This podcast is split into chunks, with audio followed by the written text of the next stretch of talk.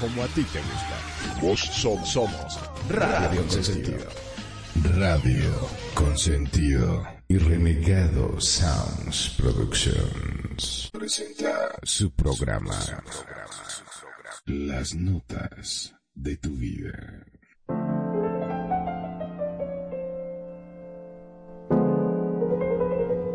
Estas son las notas de tu vida con Perfidia, Magnum, Kenia y Renegado. En Radio Consentido, bienvenidos.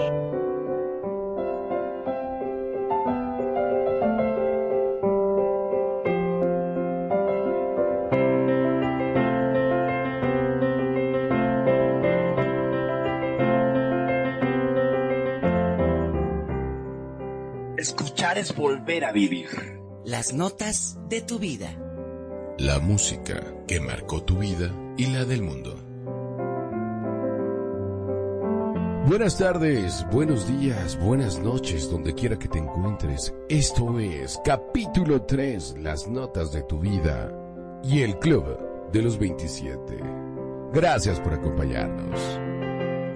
Buenas, buenísimas, buenérrimas tardes tengan todos ustedes, público de Radio Consentido que nos está escuchando esta tarde de sábado 27 de noviembre. Bienvenidos al episodio 3 de las notas de tu vida. Hoy tenemos un tema, es nuestro primer programa temático, más allá de lo que son las letras de las canciones.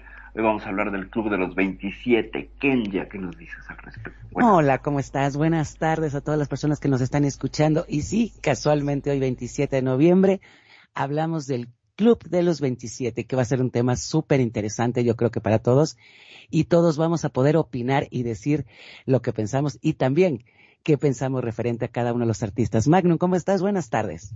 Muy, pero muy buenas tardes. Como siempre, los sábados es uno de mis días más felices. Vos sabés que desde chico siempre eh, para mí eh, llegaba el fin de semana, ¿viste? Y ya como que tu cuerpo lo sabe, se pone contento y, lo tomas de otra forma. Y más cuando se trata de música que te llena el alma. Perfecto, pues bueno, pues, ¿qué les parece si empezamos con esto, este gran tema que tenemos preparado por y para ustedes? Muchísimas gracias por estar prestándonos sus oídos, su corazón y su mente. Yo soy el renegado, este que viste y calza. Muchísimas gracias por estar con nosotros. Y comenzamos, vamos a darle. ¿Qué les parece? Perfi, ¿qué nos puedes compartir? Pues nada, que vamos a empezar analizando esta, este misterio, esta leyenda, este, esta como ley, no sé si es leyenda urbana, pero bueno, es como una teoría conspirativa sobre la música y el rock. Y bueno, la música en general, aunque más estrellas de rock son los que protagonizarían esta historia, pues vamos a analizar un poquillo de la vida y de la obra de estas personas que a los 27 años tienen la mala costumbre de morirse en el pináculo de sus carreras y eso ha sido una coincidencia que lleva a generar esta teoría de la conspiración que es el Club de los 27 y pues bueno, yo creo que empezamos en orden cronológico, como ven, vamos a empezar con, con este hombre de color que es el primero que, que, se suma, el, el, el fundador de, del Club de los 27 sin saberlo, que se llama Robert Johnson. ¿Y qué tenemos de Robert Johnson renegado? Como bien lo comentas, mi querida Perfi, es uno de los fundadores de esto que se llama, o este mito urbano, como bien lo comentas, del Club de los 27. Pues estamos hablando ni más ni menos de alguien que se llama Robert Johnson. Te voy a comentar algo, no sé si lo sepan. Está, como, está ahí como en el ranking de como el cinco mejor guitarrista, según la revista Rolling Stones. Él tocaba el arpa y la armonía, de, es comentado por muchos artistas como Eric Clapton, The Rolling Stone, Bob Dylan, que te digo, como el rey de los Delta Blues singer de allá de Mississippi, eh, como bien lo comentas, es, es, un, pues es una persona que tocaba mucho el, el tema del blues. Sin embargo, déjenme compartirles que este artista en particular, eh, no tocaba bien la guitarra y su fama empezó por el hecho de que hizo un pacto con el diablo. Kenya, ¿qué nos puedes compartir al respecto? Fíjate que sí, es, es algo que se, se dice y se comenta que realmente no era un buen músico, sino que al hacer un pacto con el diablo que él aprendió por un, por un esclavo, hizo este pacto y él empezó a ser el, el, el músico más virtuoso. También este se comenta que hizo varias de sus de sus composiciones, hay una que se llama Meet the Devil Blues que dicen que eso hacía referencia. Yo no sé qué puedan compartirnos Magnum sobre este este músico que fue el primero en unirse al club de los 27. Bueno, por lo visto, eh, lo que llamaba la atención de que, como bien decían ustedes, no era un músico muy virtuoso de la guitarra, ya que después de golpe y porrazo, con solo apoyar los dedos, dice que era impresionante la música que salía, eh, lo cual empezó a, crear todo este mito, ¿no es cierto?, de que hizo un pacto con el diablo, porque ¿cómo podía ser? De pasar a ser de un don nadie a un tremendo virtuoso de la guitarra. Es lo que más llama la atención, ¿no es cierto? Sí, por supuesto. Eh, eso, es lo increíble, ¿no? Como a través de hacer un supuesto pacto con el diablo y generar toda una leyenda alrededor, se vuelve un virtuoso. Sabrá quién lo habrá conocido cuando no tenía talento y de pronto llegó rompiendo, rompiendo la puerta y diciéndole, señores, soy yo el referente, el, el verdadero, ahora ya llegó su padre en, en la música delta, ¿no? Así es, y fíjate que también cuando él muere, también se dice que fue muy sospechoso porque unos dicen que fue envenenado, otros dicen igual que fue por lo del pacto, pero realmente la coincidencia que hay de todos los de los artistas que han entrado a este club de los 27 es que realmente en la autopsia, como tú bien decías, Perfi, hay muchas teorías conspirativas y realmente no saben lo que es el por qué murió, ¿no? No sé, ¿qué más puedas este, comentarnos, Renegado? Digo, pues es que en realidad, mira, te estamos hablando de una persona que es de color, digo, por no decir negro, porque pues, son los negros, yo también soy, no soy exactamente bueno. Entonces, este, tampoco tengo tanto problema con ese tema, ¿no? Sin embargo, pues viene de una familia donde, este, de algodoneros, esclavos, en el cual, este, resulta ser que, este, bueno, porque les voy a, les voy a platicar y les voy a comentar. En realidad, él, hasta sus nueve años, él se llamaba Char, eh, su papá, eh, ¿cómo te explico? Su mamá era algodonera, pero se separó de su papá que es el señor Charles Spencer, era su esposo. Y en ese de que andaba recogiendo algodón, algodón y ese rollo, encontró a alguien que se llama Noah Johnson. Entonces, este, tuvieron su relación y de ahí salió este, el maestro Robert Johnson, cuando en sus inicios siempre se llamaba Spencer's. Ya después de eso, este, regresó su mamá con, su, ahora sí que su esposo, que es era carpintero en esos entonces, y él siempre trajo el nombre de Spencer, ¿no? Y pues un día su mamá le dijo, ¿sabes qué? Pues es que eh, Charles Spencer no es tu papá, realmente tu papá se llama Noah Johnson, que es músico y, y le gustó eso, ¿no? Entonces, este, de ahí agarró el nombre eh, el maestro Robert Johnson y se puso Johnson y se cambió el apellido de Spencer a Johnson y, y, de ahí empezó con su historia. De hecho, hay una canción que se llama En la Cruz del Camino, en el cual dicen que él se desapareció durante eh, tres semanas o meses. Algunos dicen, porque la verdad es que, y se los va a compartir mi querido radio escuchas, la verdad es que la, la historia de Robert Johnson está muy, pero muy, muy, muy, muy oscura, muy rara de hecho, él grababa discos y los grababa de espalda. Muchos dicen por el mito, ¿verdad? De que realmente como tenía el pacto con el diablo, este, no querían que le vieran la mirada. De hecho, él cuando cantaba eh, en algunas de sus presentaciones, siempre, siempre se, se fijaba con su mirada vacía hacia una mujer porque era sumamente mujereo. Y de ahí lo que, el mito de que lo envenenaron. No sé, este, Perfi, algún comentario al respecto. Pues mira, primero qué bueno que se cambió el nombre, porque eso de Spencer, le hubieran dicho Dispenser, señor Spencer, ¿no? Eh, no era marquetero y suena mucho mejor el Johnson. Eh, eh, hay, una, hay una situación muy interesante con, con, esta cuestión del pacto que inspira una película, justo como dices con el tema de la canción de Crossroads, hacen una película en, los, en 1986 más o menos que se llama Crossroads o Encrucijada, protagonizada por Ralph Macchio, el Karate Kid, no sé si se acuerdan donde sale junto a Steve Vai haciendo esta, esta pues, está inspirada la vida de Roy Johnson, claro aquí Rod McKee es un muchachillo flaco, este, blanco, eh, occidental completamente en el papel de, de, un supuesto Robert Johnson que hace un pacto con el diablo para poder vencer a, su, pues como a su rival, de estas películas noventeras donde tenía que ser un bueno, bueno, bueno y uno malo, malo, malo, pero resulta que el bueno hace un pacto con el que no es tan bueno, entonces, pero también era malísimo tocando la guitarra y después de este pacto se vuelve el maestro de maestros. Eh, la película, eh, no sabía yo que estaba inspirada en, en, este hombre Johnson hasta que me puse a investigar y finalmente, pues bueno, me di cuenta que es un referente tan fuerte y tan grande dentro de la música que no es alguien que, de menor monta, ¿no? Es, una, un personaje bastante, bastante reconocido y con muchísimo talento, sobre todo para la, situación de la afinación con la guitarra. Parece que afinaba su guitarra de manera diferente y eso le daba un estilo tan único, tan característico, que algunos, eh, pues, sí sentían que estaba, tenía atrás un pacto diabólico y satánico que le daba este don para, pues, para tocar. No sé ustedes cómo vean, pero a mí me encantaría escuchar algo de él.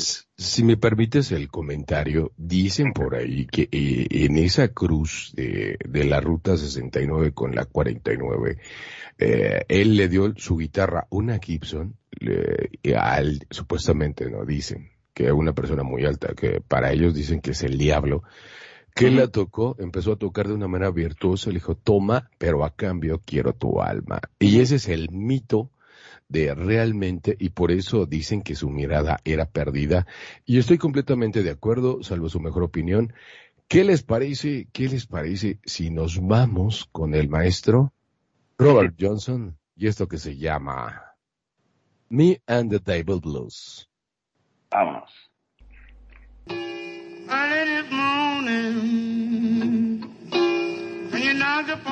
my door.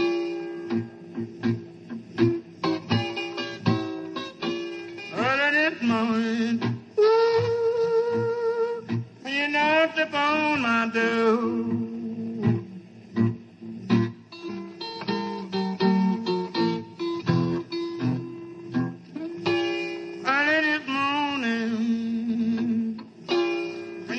upon my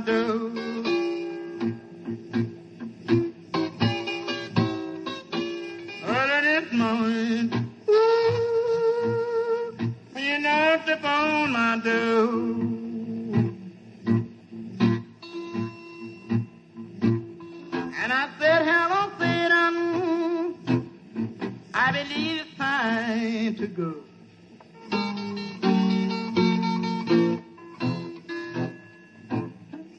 Me and the devil was walking side by side.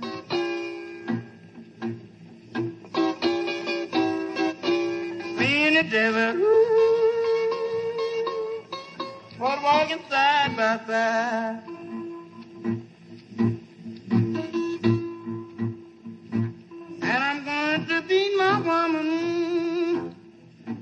Until I get satisfied.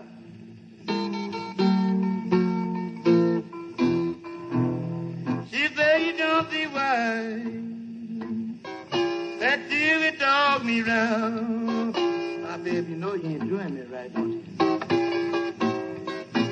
She said you don't see why that you dog me round. Ahora sí, qué temazo, por favor. Bueno, ahora te digo, ¿no? Qué cosa rara esto de hacer pacto con el diablo. Vos sabés que lo he visto en muchas películas de que artistas famosos, sobre todo cuando llegan a la fama eh, de una forma muy, muy de golpe, muy repentina, empiezan a correr estos rumores. Lo que a mí me llama la atención, ¿cómo puede ser que dure tan poco la fama? Porque este hombre supuestamente hizo nueve temas, nueve temas que fueron éxito en verdad. Este, pero ya a los 27 años te llaman a la puerta, o sea que si vos haces un pacto con el diablo está bien, llegás arriba de todo, pero te dura nada.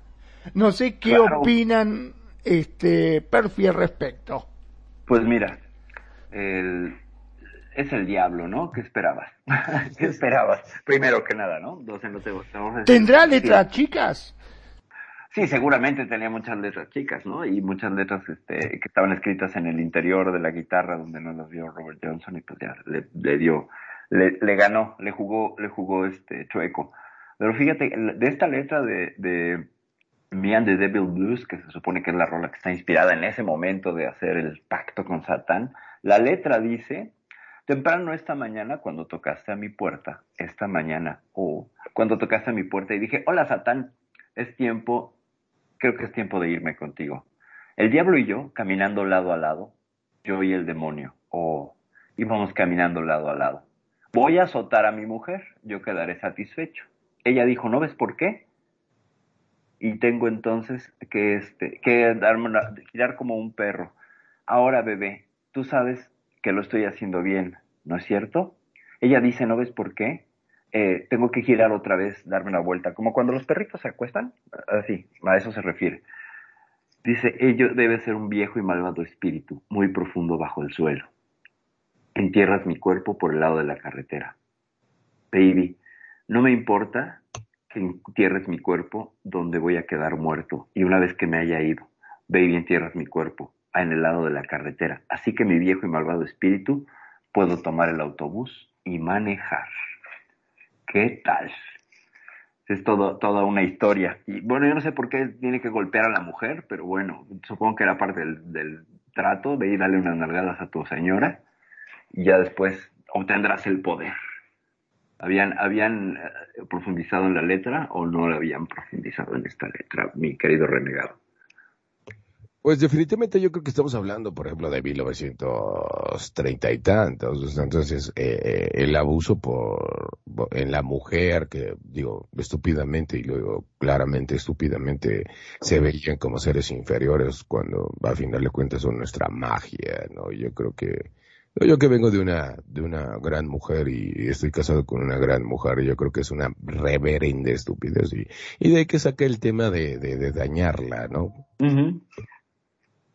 Sí, es muy interesante como, como viene a, colación, porque tú puedes quitar esa parte y la canción permanece intacta, ¿no? O sea, son tres líneas donde dice que le tiene que dar a la mujer, pero bueno, finalmente lo interesante de esto es que después de, los ochentas, con el pánico satánico, no sé si ubican esta, esta etapa donde, donde los norteamericanos se volvieron locos y acusaban casi a cualquier canción de rock de ser satánica y de inducir al satanismo.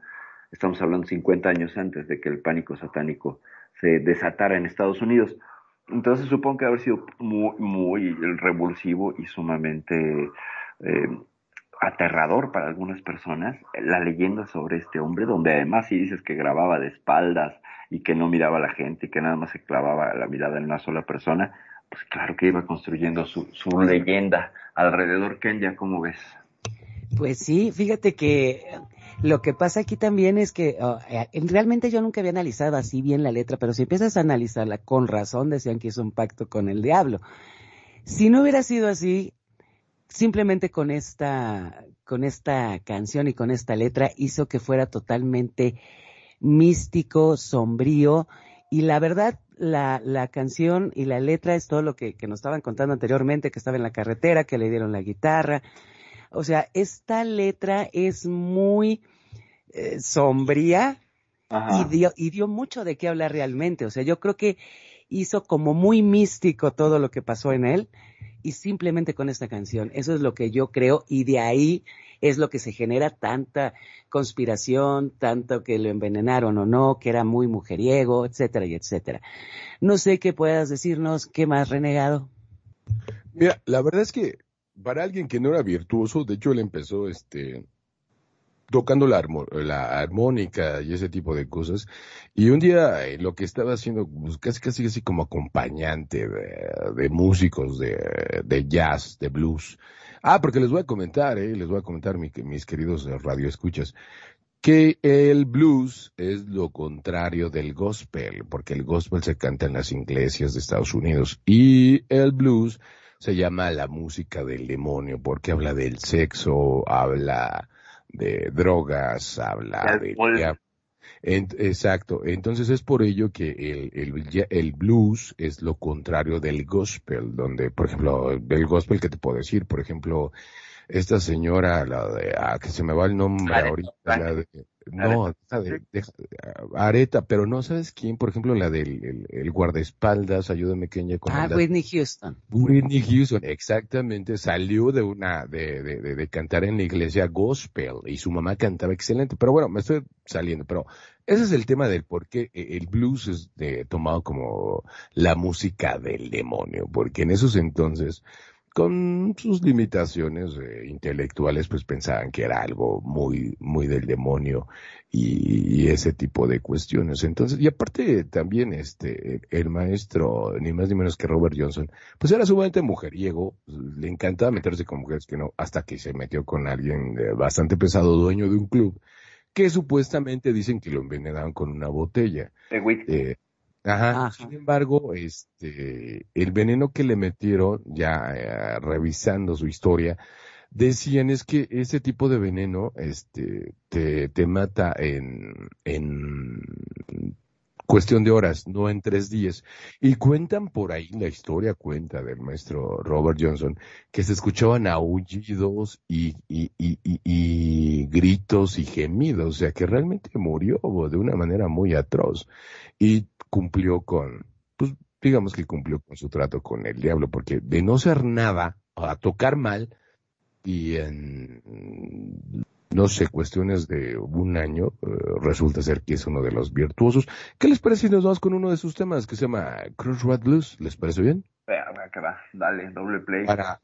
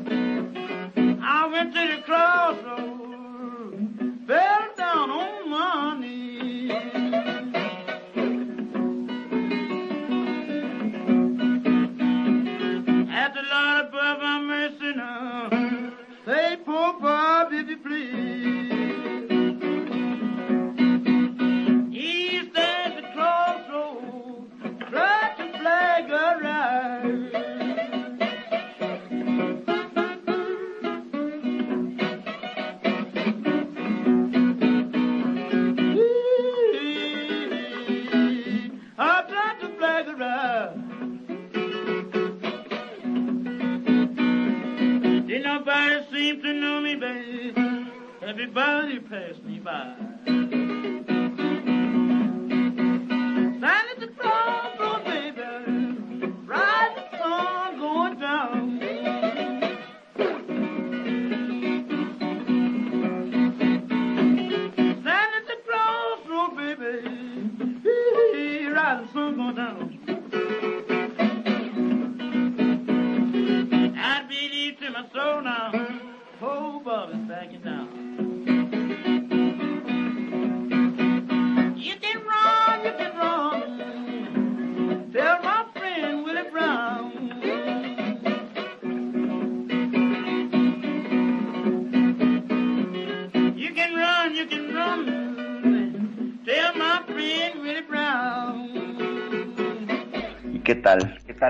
donde dice, fui al cruce de caminos y caí de rodillas.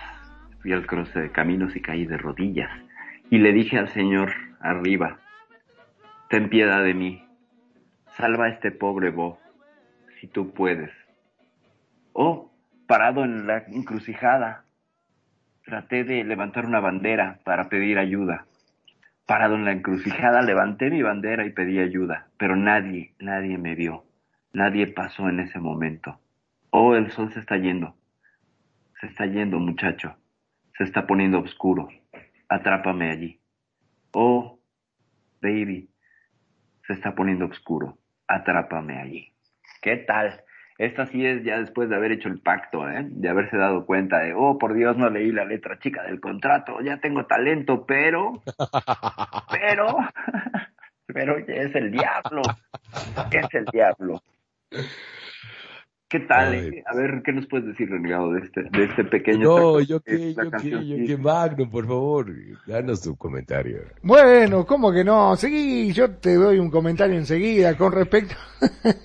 a ver, yo sigo sin entender por qué razón o sea, todos estos que hicieron el pacto le salió para la miércoles. O el diablo era muy astuto y no le dijo que lo iba a sesionar en un ratito, o nadie se fijó y dijo, ah, sí, soy el más grande, pero te duraba cinco minutos, flaco. O sea. Es que nadie leía las letras chiquitas de ese Claro, no te servía para. Terrible, realmente terrible todo esto. Yo me acuerdo que hubo una época en la cual decían que poniendo los discos al revés, este, podías escuchar eh, invocaciones demoníacas. Yo en una época también lo puse y, vos agarrás cualquier disco, le, lo pones al revés y dices, diablo, ah mierda, está hablando el diablo, decís vos. Seguida, cualquier cosa. mi querido Pat, que no, que, que, que no entiendes el inglés, así que escúchalo, si de por sí no entiendes el inglés, imagínate, escúchatelo al revés, no, nunca le vas a entender menos todavía. aparte te digo, ¿no? Otra de las cosas, o sea que si lo escuchás al revés, ¿no significa que se traduce? No, no, no se traduce, este, simplemente va al revés. Fíjate que esta referencia que haces justamente de poner los discos al revés tiene que ver con esto que les comentaba del pánico satánico, que es esta persecución, cacería de brujas que surge en los ochentas, por un recrudecimiento del puritanismo en la sociedad norteamericana. Específicamente fue en Estados Unidos donde pasó esto, donde casi cada, cada canción era relacionada con un pacto del demonio y si tú ponías Another One Bite the Dust de Queen, eh, tú lo pones al revés y suena algo así como eh, You have to smoke marijuana, ¿no? Todos los días tienes que fumar marihuana. Suena parecido, pero si tú pones una canción al revés, le vas a encontrar una, una suerte de pareidolia auditiva, no sé cuál sea la palabra específicamente, pero le encontramos, los seres humanos tendemos a buscar patrones en todo. Entonces, esto fue un ejemplo clarísimo. Tú pones una canción al revés, no importa. Había una de los Beatles también que se supone que, le decía, oh Satán, no sé qué. El caso es que para mensaje subliminal, los mensajes subliminales no pueden ser puestos al revés porque la gente no escucha las canciones al revés. ¿Me explico? Tirada la canción en un sentido, todo el contenido de información va en ese sentido. No se, no, no, no tiene auto-replay en, inverso, pues. Entonces tú la escuchas como son, vamos a dar un ejemplo clásico y baratísimo de publicidad subliminal. Tú estás viendo una película y yo en esa película inserto antes del intermedio dos fotogramas de una Coca-Cola deliciosa, así con sus eh, hielos y el vaso sudado, bla, bla, bla, le subo a, la calefacción en la sala y cinco o diez minutos antes de eso pasan esos fotogramas que tu mente consciente no percibe, pero tu inconsciente sí, y entonces las ventas de refrescos se van a aumentar. Eso es un ejemplo práctico y que cualquiera puede hacer de publicidad subliminal, pero en ningún momento te estoy pasando la película al revés. ¿Me explico? Entonces es, inaudito, no vas a encontrar ningún mensaje. Así la canción tenga salmos a Satán, no. Entonces esta cosa es, como pues muy vernácula y muy simpática de cómo buscamos eh, patrones en todo con tal de justificar nuestra narrativa. Eso es un sesgo de confirmación. Y este pánico satánico fue justamente toda una historia al respecto. Pero bueno, yo creo perdón, que perdón. Antes, antes de avanzar con esto, este, yo me quedé porque viste que yo pensaba de que traduce, o sea, rebobinando o escuchando la cinta al revés se traducía porque viste yo que no entiendo inglés, una vez le pregunté a un amigo que sí hablaba, le digo, che, cuando vos querés que venga un chico, ¿cómo lo llamás? Voy me dijo, ah, o sea que es al revés. O sea, en vez de venir, decís voy. Dije, entonces si lo pones al revés, seguramente se traduce. Y bueno, qué sé yo. Sí, claro, sí, claro, le va a decir yo, ¿no? Yo. Exacto. No, bueno, es que a menos que la canción se llame Anita Lava Latina y la pongas al revés, y va a ser exactamente lo mismo. No es un palíndromo, así se llaman las, las palabras que podemos hacer de, de un sentido y en otro, pero las canciones no están escritas así desgraciadamente, a menos que lo hagas con esa intención. Y bueno, Kenya, ¿con qué seguimos? Porque no solo Perdón, pero no vayan a poner eh, los programas de radio consentido al revés, porque a ver si todavía sale alguna frase satánica y terminamos todo preso. Satán es mi pastor, ya lo dijimos, venga. Exacto. Vamos a seguir ahora con otro que se unió también a este club. Fue el segundo. Brian Jones, de los Rolling Stones. ¿Qué podemos decir de Brian Jones? Obviamente es guitarrista, el compositor, tuvo muchísimos problemas con el grupo. Yo lo que he visto mucho en lo que es en todos los, este club de los 27, es que para todo es muy fácil el de, este, rock, drogas y rock and roll, ¿no? Sexo, drogas y rock and roll. O sea, que es como justifican. Cuando uno sabe que hay un artista, un compositor que está en ese medio, es muy fácil, ¿no? Que digas de qué murió, sobredosis, alcohol, etcétera, y etcétera, ¿no? Aquí se dice y se comenta, dicen los rumores, que él murió ahogado en su piscina después de que tuvo problemas con el grupo, él se separó.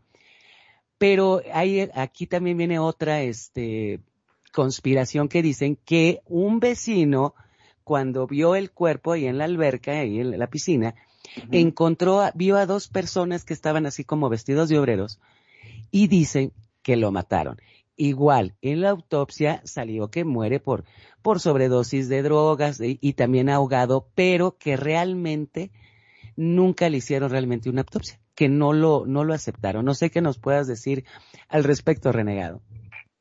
Bueno, pues qué les puedo comentar, digo, es una de mis bandas favoritas de Rolling Stone. Brian Jones, este, inició por ahí eh, con músicos. Es realmente es una persona extraordinaria que tiene un, IQ al igual que grandes de los, del club de los 27, en el cual era sumamente inteligente. El nada más para decirles un datito, hay, hay nada más para que se den un quemón.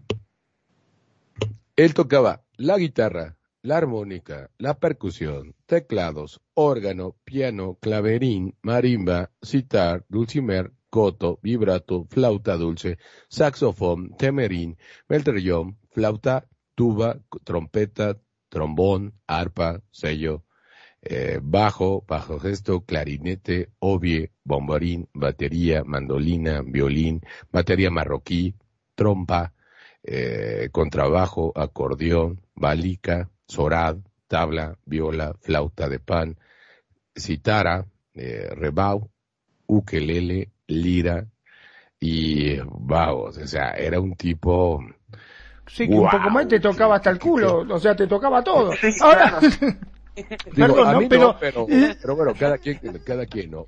la este, pregunta, perdón, la pregunta es, de, todo lo que tocaba, ¿sonaba bien? Porque si vos me decís, este, toca un instrumento, yo te toco todos los instrumentos juntos, pero el, el, tema es que suene bien, ¿no? Estamos hablando de alguien de, que es fundador de los Rolling Stones, en el cual eh, conoció a Mick Jagger, eh, desafortunadamente, eh, él es una persona que definitivamente era sumamente artística. Diseñaron junto con Keith Richards y, Mick Jagger, que todo el mundo lo conoce, eh, lo que es Rolling Stones, ¿no? A final de cuentas, y apoyando el comentario de Kenya, quien supuestamente fue porque estaban construyendo, estaban arreglando cosas de su casa de verano, se llama Frank Thorwald, que era el capataz de los que estaban construyendo la casa. Entonces resulta ser lo que dice el mito y la historia aquí en, las notas de tu vida, es que supuestamente empezaron entre que broma y bromea, pero él ya estaba muy metido en, cuestión de drogas y alcohol, eh, que empezaron a discutir y, este momento, eh, en ese momento Frank Thorwald se, se, se, enfureció muchísimo y entre dos de sus ayudantes y él lo hundían que lo sacaban dos segundos y hasta que lo mataron, ¿no? Y pues veamos ahí, por ejemplo, porque la historia de Brian Jones va más allá de eso, porque muchos no conocen quién es Brian Jones, quizás, y es algo que para eso estamos en este programa, para comentarles. Brian Jones salió de Rolling Stones, Sí, porque comenta la historia que supuestamente ya un día, tanto exceso, porque él era adicto al ácido, de 1966 a 1969, la verdad es que era sumamente adicto y se volvió muy agresivo. De hecho, por ahí, este, él estaba con una relación de hace dos años, de 1965 a 1967, con alguien que se llama Anita Pallenberg. Y cagadamente, digo cagadamente, lo dejó parece con Kid Richards. Entonces, este, se compartieron hasta mujer. Total que un día llegó Mick Jagger a su casa de, de, Brian Young. Yo les digo maestros porque la verdad es que es un genio, era un genio, era un genio, no es, era, porque pues ya se fue. Este, llegó Mick Jagger y le dice, mira, ¿sabes qué onda, compa? La verdad es que estás muy loco, sí nos drogamos, sí nos drogamos nosotros, pero no a tu nivel. Y la verdad es que no sé cómo decirte y que agarre que lo interrumpe este Kid Richards, ya saben, Kid Richards, guitarrista de, de Rolling Stones. Y, este, y llegó Charlie Watts también, que se nos acaba de ir. Charlie Watts, excelente baterista de The Rolling Stones, se nos acaba de ir este año. Y este, y digo, se nos va porque es un excelente baterista, por eso, y yo en lo personal amo The Rolling Stones. Y le dijo Kid Richards, mira, ¿sabes qué? Estás fuera, compa por esto, por esto y por esto, porque estás muy pirado. Entonces agarraron y, le dijo Brian Young, ok, perfecto. Dame 200 mil dólares y te firmo la salida. Y con un sueldo anual de 40 mil dólares mientras dura la banda por el resto de mi vida y dijo de Rolling Stone, perfecto, ya estás. Entre ellos hay composiciones muy buenas, muy elegantes, como la canción que en otro programa compartí, la de She's Like a Rainbow, y, grandes, y, grandes composiciones en las cuales participó. Al final terminó nada más tocando algunas cosas porque ya había salido de la banda. Y es lo que puedo comentar. Perfi, por favor, algún comentario al respecto. Pues nada, que este hombre, aparte de ser un talentosísimo multiinstrumentista, tenía, tenía, es el clásico, aquí vemos el clásico ejemplo de diferencias de opinión dentro de una banda, ¿no? Que en realidad las diferencias de opinión son más bien cuestiones de egos. Los dos son, los, tres personajes son talentosos y en algún momento se conflictuarán o chocarán o rozarán o con cualquier diferencia de opinión estamos eh, en la antesala de un desastre. Y desgraciadamente así pasó tuvieron una incapacidad para resolver sus diferencias cuando había demasiado talento. El problema del exceso de talento, cuando se junta gente tan talentosa, o es un éxito, o, es un éxito un tiempo y luego un rotundo fracaso donde afortunadamente los Rolling Stones pudieron continuar sin el apoyo y el talento de este hombre, Brian Jones, que no muchos lo ubican con los Rolling Stones, ¿no? O sea, eso es lo increíble. Tú le dices de Brian Jones y como que dicen, no, pues, ¿dónde está, no? Si no está, no está ahí tocando en la banda. Pero resulta que son como, es, leer la historia de los Rolling Stones en dos, en dos tiempos, ¿no? Con Brian Jones y después de Brian Jones, ¿no? Que, que creo que la mayor parte del material que se ha hecho popular es post Brian Jones. No sé, ¿qué puedes decirme tú que eres más fan? De los Stones, bro. Eh, digo, la verdad es que sí, es, es una historia un tanto oscura. De hecho, hay un tema que se llama, que dicen por ahí la, la, memorabilia. De, Rolling Stones, que de hecho, este, la de Sympathy for the Devil, la escribió este, Mick Jagger en agradecimiento a que Brian Jones eh, ya estuviera muerto, ¿no? Pero bueno, Magnum, ¿qué comentas al respecto de Rolling Stone? Yo sé, me quedé por ahí por la idea, me acuerdo que no te gustan todas las rolas de Rolling Stone, yo sí soy súper fanático. Sí. ¿Tú qué puedes comentarme? Sí, sí, sí, este, no, a mí me gusta, sí, Rolling Stone me gustan, si bien no todas, pero, este, sí, me gustan. Yo creo que, como dijo Perfi, hay muchos problemas cuando se juntan mentes muy brillantes y talentos realmente grandes, porque ¿qué pasa? Muchas veces por ahí creo que están los famosos egos, ¿no? Esos egos que dicen, pero si él brilla un poco más que yo, me está opacando y no me conviene. Creo que también puede llegar a venir este, por ese lado.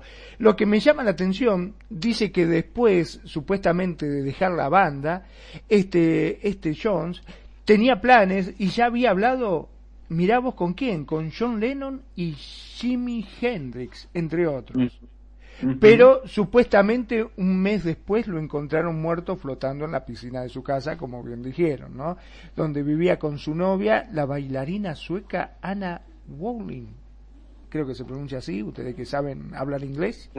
Claro, nosotros que hablamos todo el día sueco, por supuesto, tenemos mucha más habilidad. No, pues no tengo idea de cómo demonios este, sí, de hecho, yo creo que aprovechamos ahorita para mandar saludos a la gente que nos está siguiendo en las redes sociales, sobre todo en, en Facebook. Le mandamos un saludo y un agradecimiento a todos los que nos están escuchando en este momento. Y estos son Frank Draconia. Frank, muchos saludos, muchos abrazos. Comentaste la semana pasada que habías llegado tarde al programa y ahora sí llegaste temprano. Qué bueno, nos da mucho gusto. Ana María Guajardo, hasta Chile, por supuesto que sí. Le mandamos siempre un saludo a nuestra sobrina preciosa, Lena, Lena, preciosa. Te mandamos besos. Gracias por estarnos siguiendo aquí. También el buen Tony Focacha, que lo extrañamos. Quién sabe dónde anda. Ya lleva una semana de faltas por acá, hay que darle, darle unos coscorrones al señor Tony Focacha, ¿qué pasa? Que nos estás faltando acá en la estación. Y por supuesto, voy a enviar un saludo en inglés a mi queridísima amiga Teresa, a Titi, my dear Titi, thank you, thank you for make the effort to listen to us. Thank you, I love you, I love you a lot. Ella nos está escuchando, pese a que no habla español, le gusta aprender el español y nos está escuchando en este momento hasta California y está haciendo unos comentarios que dicen, por ejemplo, que Amy Winehouse debería de haber ido a una rehabilitación. Y yo creo que vamos a seguir con los comentarios porque van sobre esa línea con Amy Winehouse y Janis Joplin. Más adelante los retomamos los comentarios de Teresa. Y también estamos saludando a CR Mariel, nuestra otra conductora aquí en Radio Consentido que nos está escuchando. Besos, baby, te mando muchos besos y abrazos. Gracias. Continuamos, Kenya. Pues fíjate que, que sí, retomando lo que es el, el, el, el tema que estaba diciendo aquí Magnum, desgraciadamente siempre cuando son bandas muy importantes siempre hay una lucha de poder. Aparte, si eso le, si ese le, le, le sumamos drogas, alcohol y excesos, es una bomba y desgraciadamente pocas bandas han podido superar eso.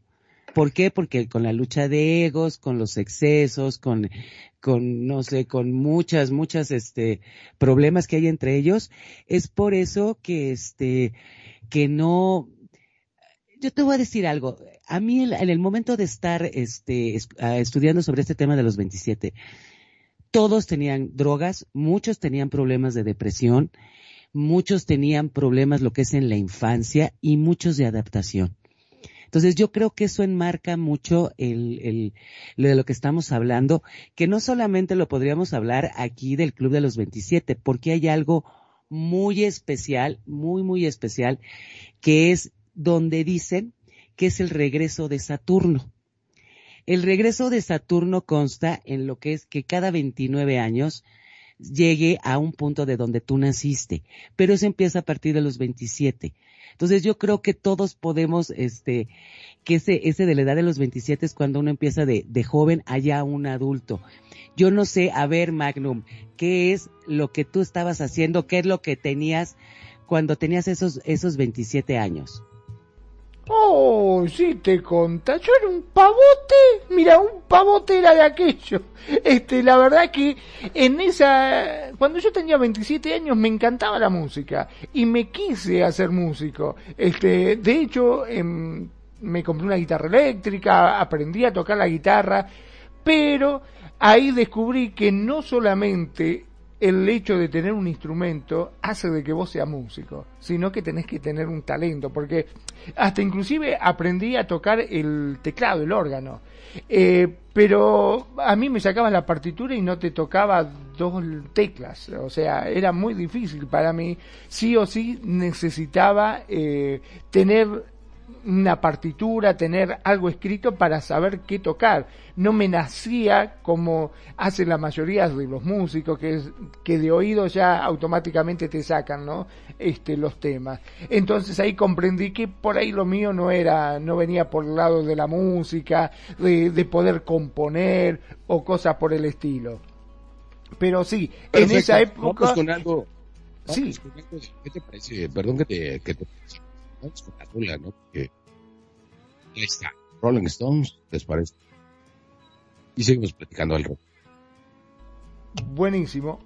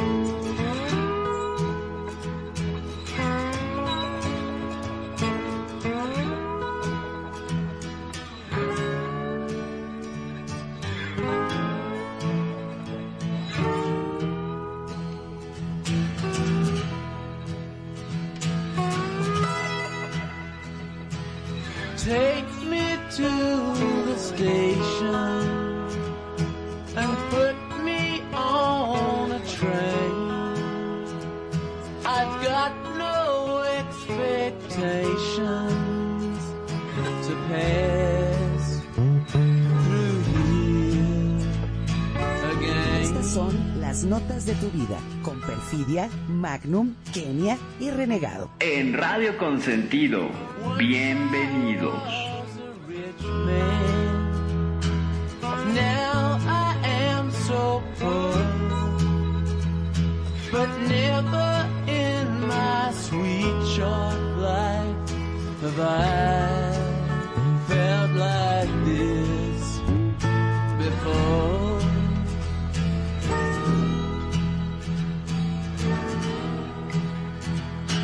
Your heart is like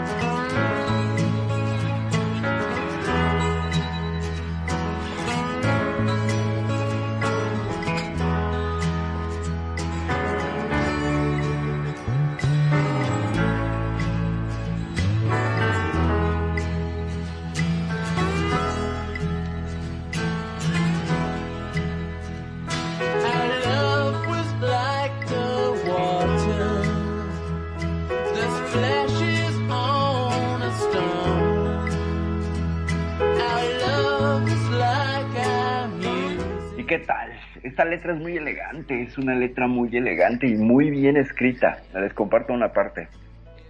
Take me to the station and put me into the rain. Llévame a la estación y ponme en el tren. No tengo expectativas de pasar por aquí de nuevo. Una vez fui un hombre rico y ahora soy tan pobre. Pero nunca en mi dulce y corta vida me he sentido de esta manera antes. Tu corazón es como un diamante, pero tiras tus perlas a los cerdos.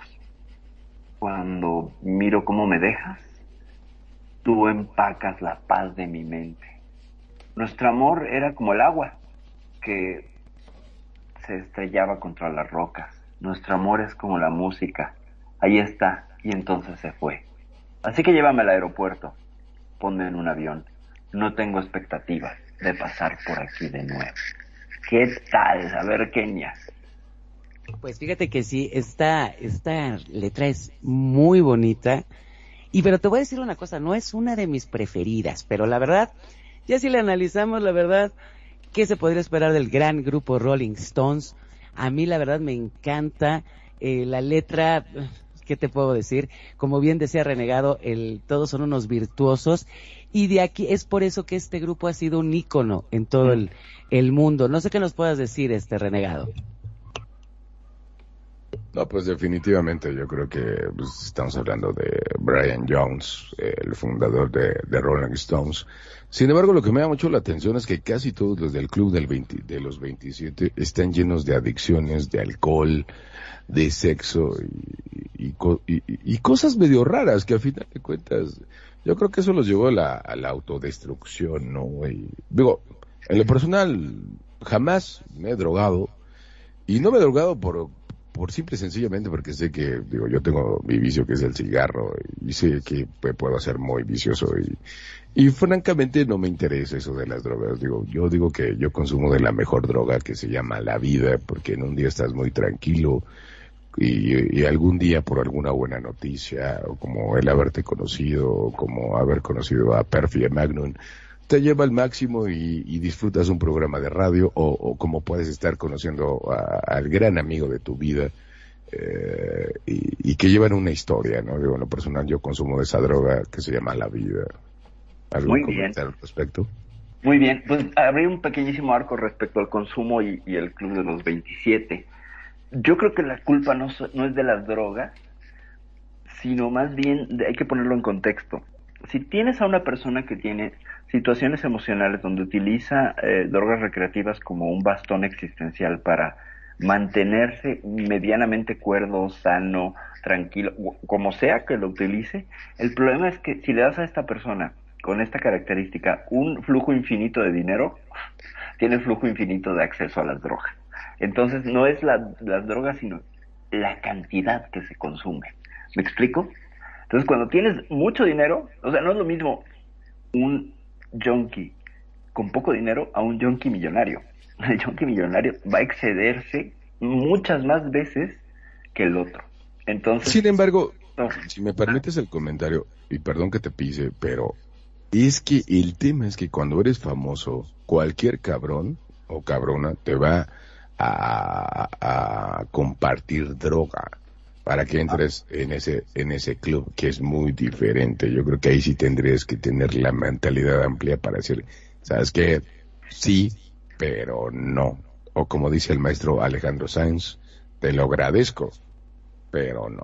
Yo ahí sumo y tendremos que hacer un, yo creo que un programa al respecto del uso de sustancias recreativas y algunas otras que son aperturadoras de la conciencia como los enteógenos y abordar el tema, ¿no? Porque creo que pueden ser recursos muy interesantes y que la- nos han traído grandes talentos, verdaderos talentos, que si les quitas este factor, pierden como ese spice, ese sabor, esa, esa, esa esencia. Pero creo que sería motivo de debate de todo un programa que habláramos sobre, sobre el consumo de sustancias específico. Aquí es el, el, el exceso, ¿no? De- del, del consumo. Dice Tony por acá. Eh, dice Tony, yo me fumo la vida y disfruto la marihuana. Muy bien, dice, no, la droga no se ofrece, somos muchos y hay muy poca. dice, dice Tony, muy bien Tony, exactamente, no hay que ofrecerla porque si no se acaba. Bueno, eh, creo que sí, hay, hay, una, hay una correlación muy grande en el, en el exceso y el abuso, ¿no? Todos vamos a ver que varias de las muertes aquí son por abuso, que lo que queda en, el, en la ficha policial o lo que queda en el acta de defunción es abuso de sustancia. No es la sustancia en sí, el, consumo, sino su cantidad. Cuando tienes mucho dinero, creo que eso es un gran problema. O las bases emocionales para afrontarlo también sería otro problema. Habría que analizarlo desde ese, desde ese punto. No sé cómo lo ves tú, Magnum. Bueno, mirá, vos sabés que justamente hablando del tema de la droga, este, tuve la suerte de, mm, de hablar con un hombre que tenía un estudio de grabación muy grande aquí en Mar del Plata y Ajá. hablando con él, este, una cosa que me llamó la atención, va, que, que le pregunté, porque digo, ¿cómo puede ser que la mayoría de los artistas, de la gente famosa, de los músicos, eh, hay un factor común que es la droga? Digo, ¿qué, ¿cuál es el hecho de que parece que si no te drogas no podés ser músico? Y entonces este, este hombre atinadamente me respondió de que desgraciadamente la droga se hace a veces necesario. ¿Por qué? Me dice, porque eh, el hecho de ser famoso te dura un instante. Y vos cuando empezás el tema de la música, eh, estás años para poder pegar un tema y cuando lo pegaste, cuando ese tema es escuchado y es aclamado, eh, te empiezan a llover las ofertas y vos no querés rechazar ninguna para poder justamente ganar dinero porque no sabes cuánto te va a durar ese auge. Entonces, claro, tenés que hacer este cinco recitales por día o seis recitales por día y prácticamente no dormís. ¿Cómo haces para que tu cuerpo aguante tanto estrés, tantas horas y tantas cosas? No te queda otra que recurrir a las drogas para que te mantenga enérgico, para que te mantenga con pilas y que tu cuerpo pueda seguir generando, digamos, este eh, tu, tu talento y lo que realmente eso conlleva, ¿no es cierto? Claro, claro, claro, claro. Yo creo que creo que es un factor, son factores, ¿no? Porque también puede haber gente súper talentosa que jamás se ha, se ha metido. Absolutamente. Ahora tenemos un comentario de Tony que nos va a leer quién ya, por favor. A ver, dice nuestro querido amigo, bienvenido, Tony Muac, besitos. Bienvenido, por cierto. Dice, pienso que, dice, pienso que son, que, que son más las bases emocionales y la educación sobre las sobre las mismas que las cantidades, porque con cabeza también se puede drogar a la gente, ya que hay gente que se droga sin cabeza hasta ocupan cargos importantes. Muy bien. Eso es cierto y el, el- ese, ese comentario es muchas veces que sí, que la gente te puede marear, te puede drogar con muchas cosas. Y sobre este mismo tema, ahora vamos con otro de los que ocupan este club de los 27 y es nada menos que Jimi Hendrix.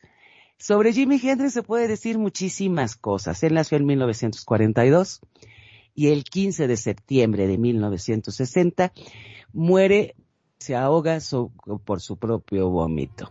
Hay varias teorías, que aquí también vienen mucho lo que son las conspiraciones. Aquí, por ejemplo, dicen que él muere en su casa y al poco tiempo sale la teoría que él estaba en la ambulancia Ajá. y que él, el, que a los camilleros, él tenía ganas de, de, de vomitar y no lo dejaron levantarse, o sea, no lo dejaron moverse. Sobre esto también eh, vienen las teorías, obviamente, que no podemos decir de Jimi Hendrix virtuoso. Eh, Por favor, Magnus, dime, Jimi Hendrix. como bien decías, me llama la atención que mm, supuestamente dicen que cuando lo encontraron, ¿no? Él estaba con vida, porque muchos dicen que él estaba muerto cuando lo encontraron, que se había ahogado con su propio vómito, y muchos Así dicen es. que no, que cuando llegaron estaba con vida y cuando lo sacaban, él giró la cabeza para vomitar y uno de los enfermeros le enderezó la cabeza y bueno, básicamente se terminó ahogando con su propio vómito, lo que lo llevó a la muerte, ¿no?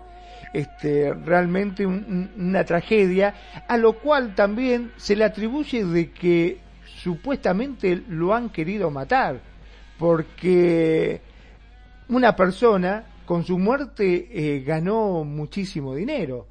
¿No? Hay, según dicen que Michael Jeffery, creo que se llama, Su representante, ¿no? Exactamente. Este, que iba a ser despedido por el músico, le dio a tomar un vino con una enorme cantidad de pastillas con el fin de asesinarlo y cobrar el millonario seguro de vida, que estaba Wow. justamente a su nombre. Vos fijate, ¿no? Ahora, ¿cómo puede ser que, bueno, por lo general cuando se tratan de gente virtuosa de la música, que ganan miles de millones de dólares, este, cuando hay, está el bill metal en el medio, siempre hay alguien que no le importa este matar, la cuestión es llenarse los bolsillos.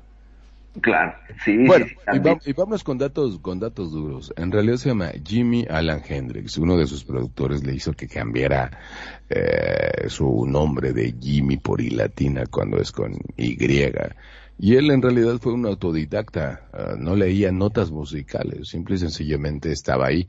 De hecho, él vivía con su papá y, le decía, sabes que voy a trabajar y este, haz, haz la limpieza de la casa. Y cuando regresaba, eh, veía a Jimmy cuando tenía nueve años tocando o haciendo tocar la guitarra con su escoba. De ahí salió que su papá, pues digo, qué buen papá tuvo, le dijo, pues una guitarra de segunda mano se la compró para que pudiera desarrollar ese gusto musical, lo cual uh, se agradece muchísimo, ¿no? Cuando un papá te dice, a ver, ándale, va, dale, ¿no? Realmente él, cuando tuvo brillo, en, porque eh, estaba en Estados Unidos, ¿no? Y, y Ujú. a final de cuentas se fue para Inglaterra, eh, lo invitaron cuando lo escuchó un productor de, música y, y se fue para Inglaterra, estuvo unos tiempos, un tiempo por allá eh, en Inglaterra tocando, se desarrolló todavía más. Pero realmente el brillo de su carrera fue cuando regresó a Estados Unidos. Y, y ahí, ahí en su regreso a Estados Unidos construyó su propio estudio de, de audio, pero ya no en su natal ciudad, porque Jimi Hendrix, y, y casualmente, porque vamos a hablar adelante de esto, él nació en Seattle, eh, muy cerca de un lugar que yo conozco muy bien porque viví durante un año que se llama Vancouver, en Canadá, que está a un paso y puedes pasar sin ningún problema. Y este, y es de Seattle, que es otro de los que vamos a hablar, el maestro Cobain. Y ahí cuando alcanzó el brillo y tocó, por ejemplo, él, el Jimi Hendrix realmente cuando brilló fue en 1969 con el, en el concierto de Good Stock.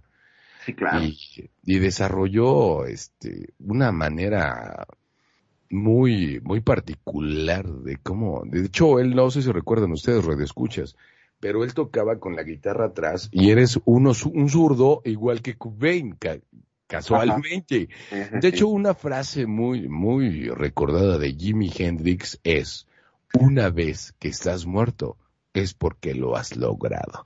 Y vámonos, vámonos con Jimi Hendrix, ¿qué les parece? Vamos con eso para que escuchen el talento del maestro Jimi Hendrix. Por esto que se llama Radio Consentido. En tu programa, Las Notas de tu Vida. Vamos al lío.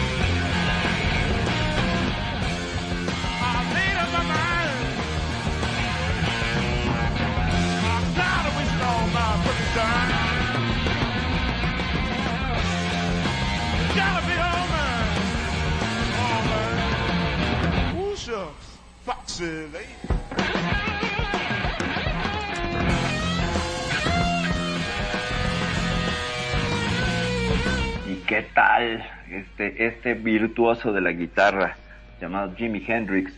Y la rola dice en español, sexy, sexy, sabes que eres una pequeña y guapa rompecorazones, sexy. Sabes que eres una pequeña y dulce creadora de amor, sexy. Quiero llevarte a mi casa. No te voy a hacer ningún daño, no. Tienes que ser toda mía, toda mía. Oh, dama sexy. Te veo. ¿Dónde está la acción? Sexy. Me haces querer levantarme y... Ah, gritar. Sexy. Ah, dama, escúchame. He aclarado mis ideas, sí. Me he cansado de malgastar todo mi precioso tiempo. Tienes que ser toda mía, toda mía, dama sexy. Aquí llego. Quiero llevarte a mi casa. No te voy a hacer ningún daño, no. Tienes que ser mía, toda, toda mía. ¿Qué tal? Es toda una declaración. Es todo un romántico. Es un loquillo ese Jimi Hendrix. Kenya, ¿qué nos dices? Pues sí, fíjate que sí, y esperemos que esta canción haya sido para su novia, porque si no, se confirman todas las conspiraciones que ella siempre dio primero la teoría que lo había encontrado inconsciente, con sangre, y luego que él siempre no, que habían llegado los paramédicos, los paramédicos dijeron no es cierto. Pero ¿sabes qué, qué es lo que es muy interesante en este? Que cuando le hicieron la autopsia, que el, el que hizo la autopsia se llama John de Bretas, dijo que no habían encontrado casi alcohol en su sangre y que tenía nueve pastillas sin digerir este cuando le hicieron la autopsia. No sé qué piensan de esto, pero por eso espero que esta canción se la hayan hecho a su novia. ¿Qué piensas, Magno? Vos imaginate ya con eso de que tuviese nueve pastillas sin digerir, este, como que, no sé, como que lo han obligado también, ¿no? Así es. Es- así es. Y Sí. sin alcohol en la sangre.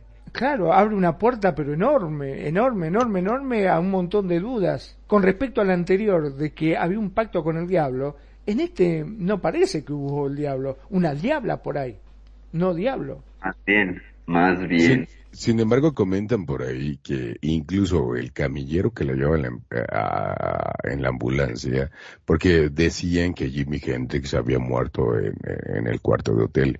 Y hay muchos que dicen que realmente Jimi Hendrix quería vomitar y que lo mantuvo boca arriba, lo cual le hizo que se asfixiara, cuando el deber ser tendría que haberlo volteado, ¿no? Y de ahí que existe una gran conspiración y de ahí me permito comentarles que todos los del Club de los 27 dicen que en realidad quien está es casi como que el orden de los Illuminati. No sé si alguno de ustedes tenga ese dato porque normalmente es gente que brilla demasiado o que tiene cierto pacto y como que no les gusta que brillen tanto. Al final de cuentas decían por ahí, como dice la, la, la frase que, que les comenté, ¿no? Que decía Jimi Hendrix, una vez que estás muerto es porque lo has logrado, porque a final de cuentas lo que comentan es de que a final de cuentas mueres joven y cuando Ajá. mueres joven te mantienes joven y no te preocupas por envejecer, por las canas ni las arrugas.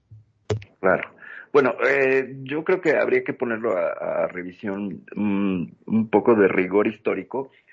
Esta cuestión de los Illuminati, esta cuestión del poder detrás del poder, de esta supuesta maquinaria oscura que maneja la música y determina qué se va a sonar y quién va a ser eh, famoso, bla, bla, bla, es una teoría muy reciente, mucho, muy reciente, porque si ustedes hacen un pequeño esfuerzo de memoria, eh, en los ochentas no se hablaba de esto.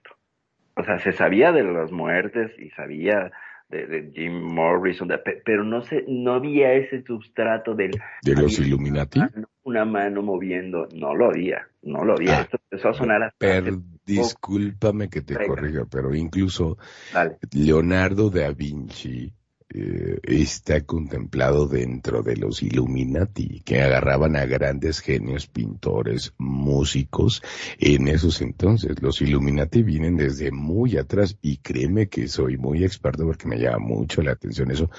Y ahí sí, discúlpame hermanita que te contradiga, los Illuminati vienen desde Leonardo da Vinci. Entonces- difiero, bro, pero difiero. Te voy a decir por qué, porque los Illuminati son los iluminados de Baviera, que son para aproximadamente de 1700 y cacho, que entiendo que tienen una herencia que podemos rastrear hasta los templarios, sí. Si nos vamos a meter en cuestiones de órdenes ocultas y todo ese asunto. Puede ser, el tema es que cuando se hablaba de la muerte de Jim Morrison, por ejemplo, o de la muerte de otros, este sustrato, esta, esta lectura de la conspiración no estaba en los ochentas, hasta hace poco ha salido. Yo no digo que no sea cierta, sino que es muy reciente el manejo de esa teoría, nada más, ¿vale? Pero gracias, bro, por, por la, por la aclaración.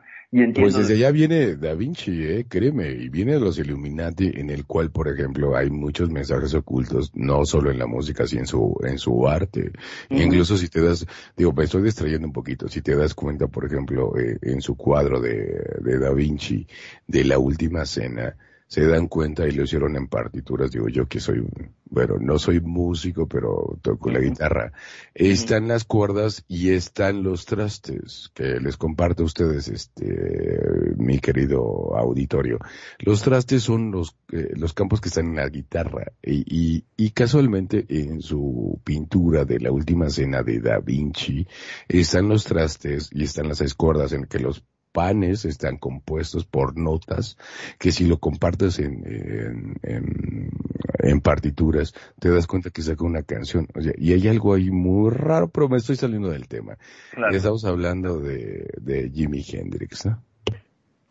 Sí, sí, sí. Eh, regresando con el asunto de Jimi Hendrix, eh, no había una gran cantidad de alcohol y se presume negligencia médica, ¿no? En su muerte, lo cual, pues sí lo enturbia mucho. Y el asunto de la novia, por favor, Kenya, danos más carnita al respecto.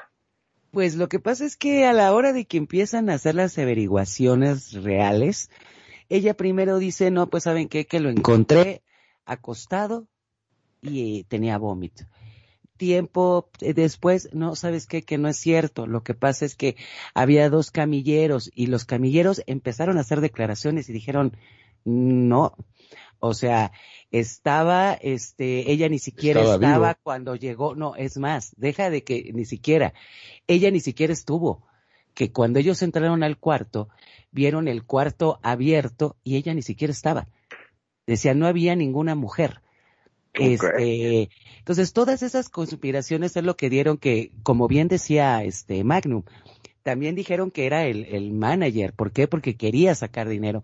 Y si lo ves y vivía con ella, y aparte, eh, o sea, muy raro porque de repente estuvo, creo que fue tres días, y en esos tres días fue cuando murió.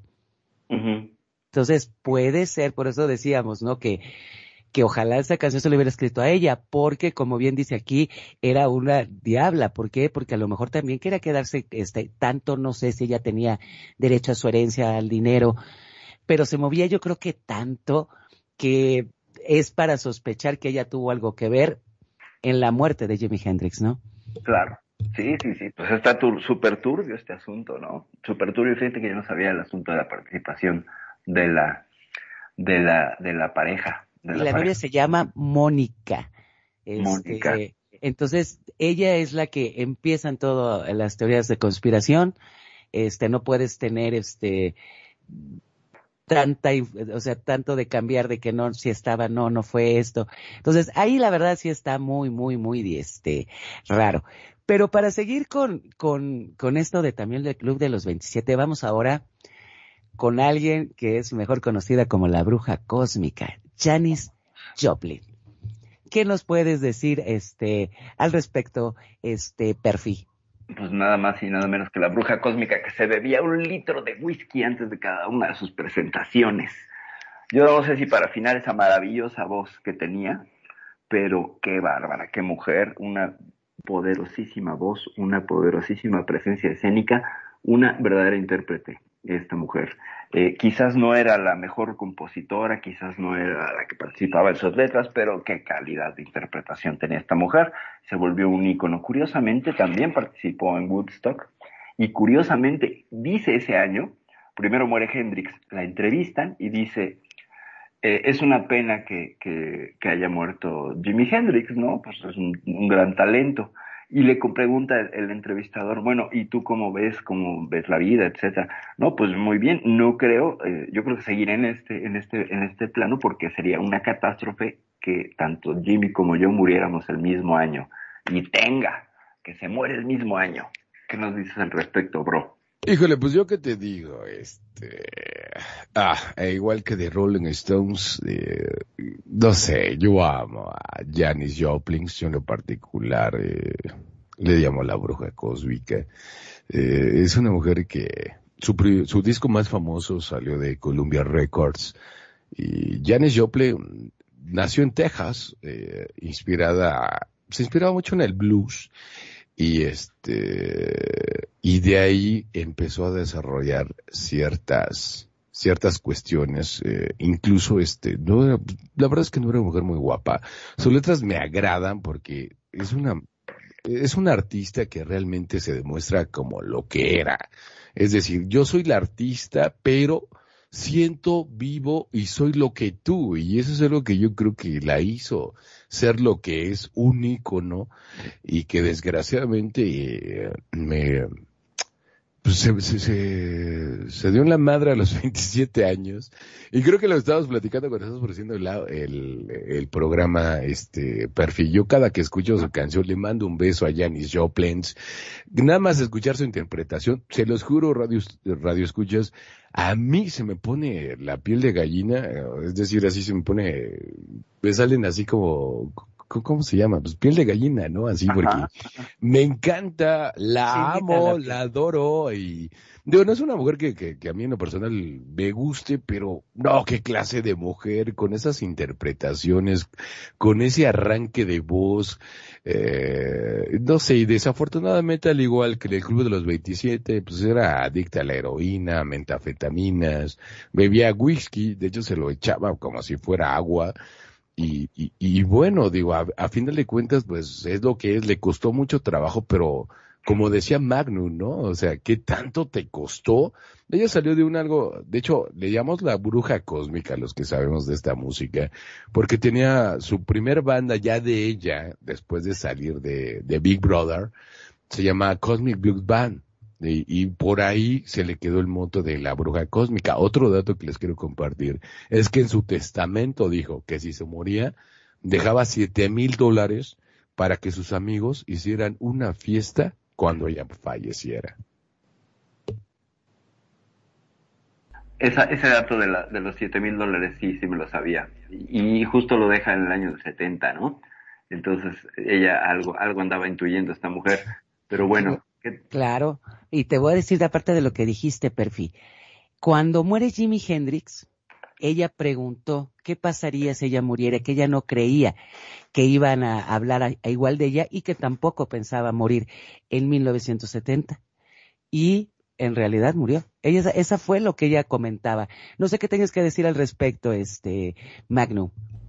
Bueno, eh, hablando justamente de eso, ¿no? Ella este, decía, no voy a morir el mismo año que Jimi Hendrix, soy mucho más famosa que él, decía.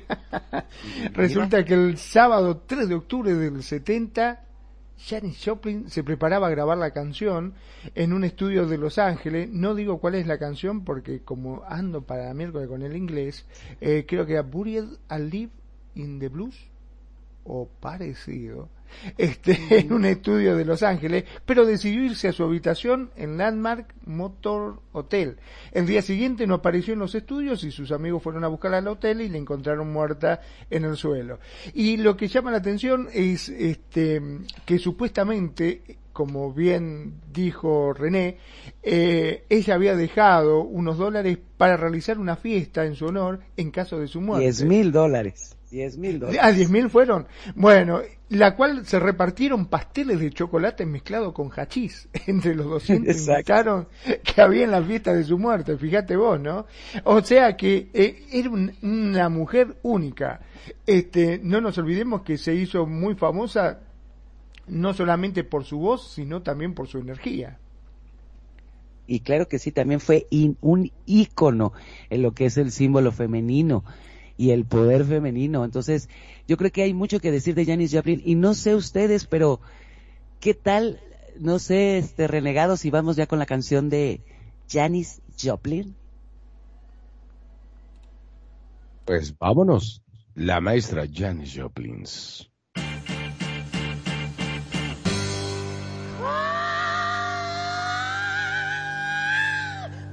Radio Consentido te acompaña, escucha y te consiente como a ti te gusta. Vos somos, somos Radio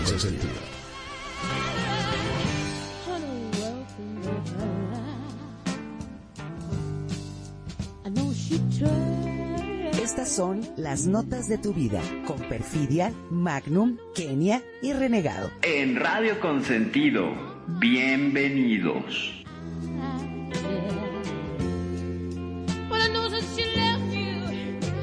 Swear that you just don't know why. But you know, and I always,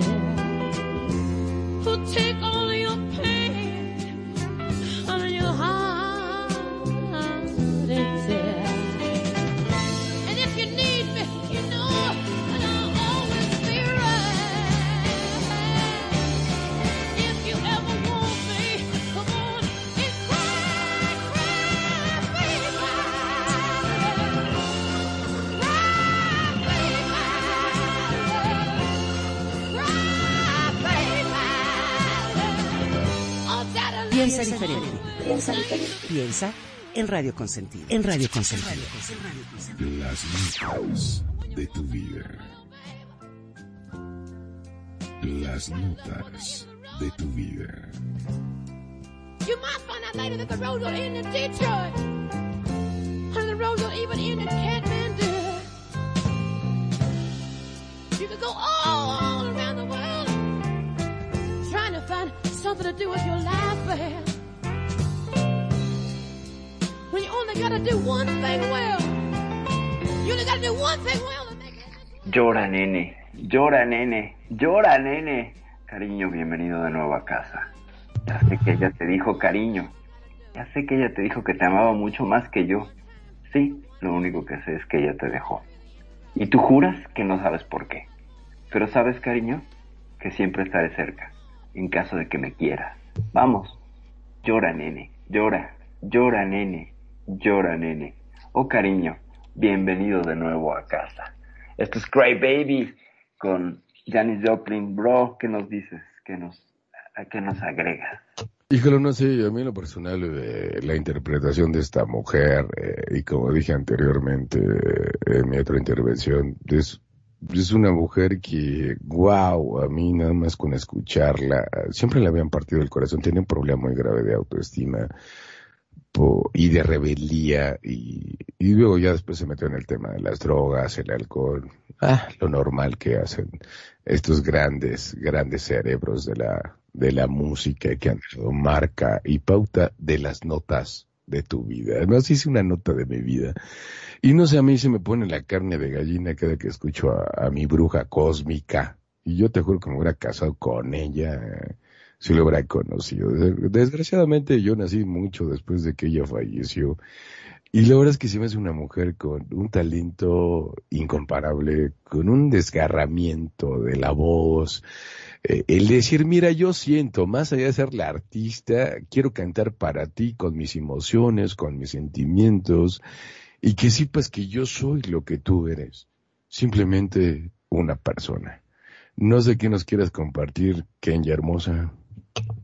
Pues sí, en efecto, la, la interpretación y el símbolo que era del el símbolo, símbolo perdón, femenino, y sí se sabía que tenía baja la autoestima. Yo creo que es por eso que eran tanto sus canciones tan sentidas, con esas letras tan fuertes.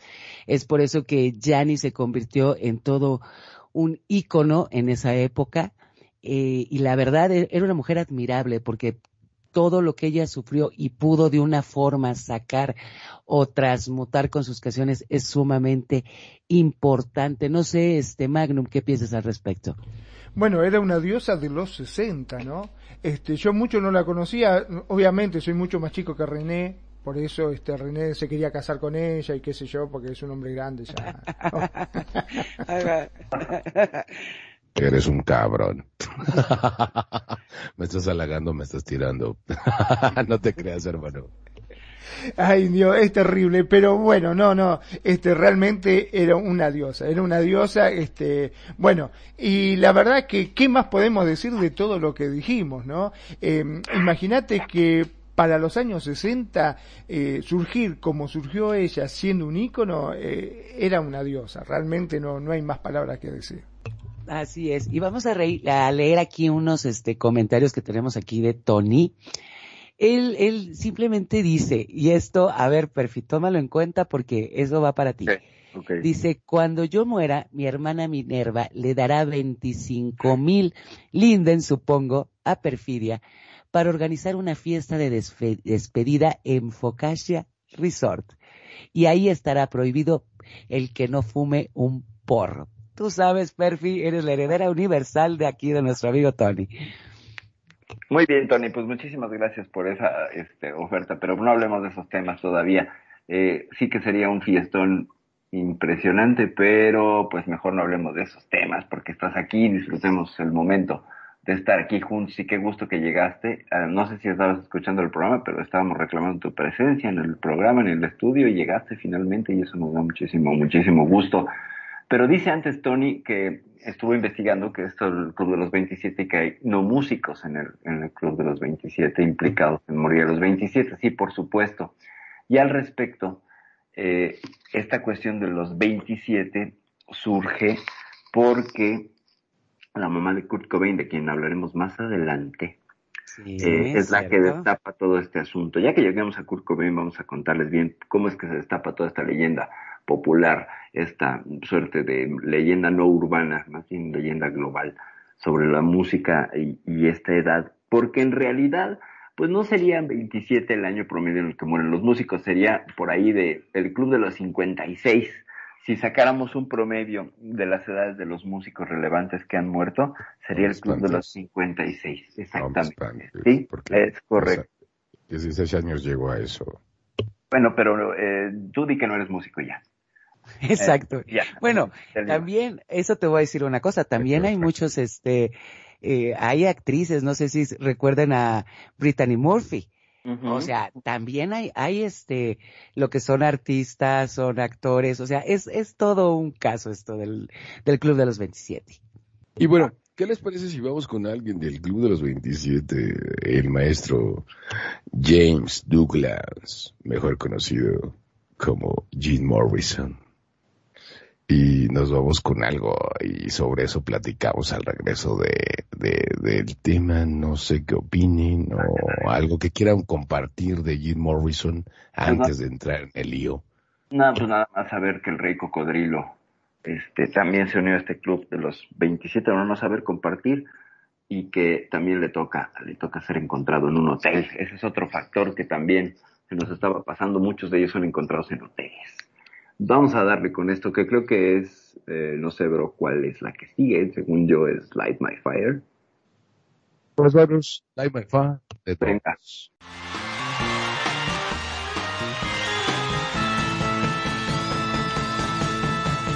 Know that it would be untrue.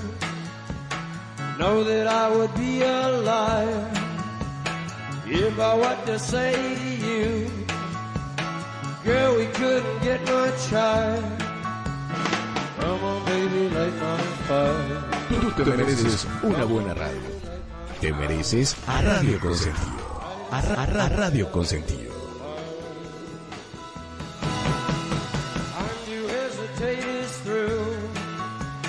Time to wallow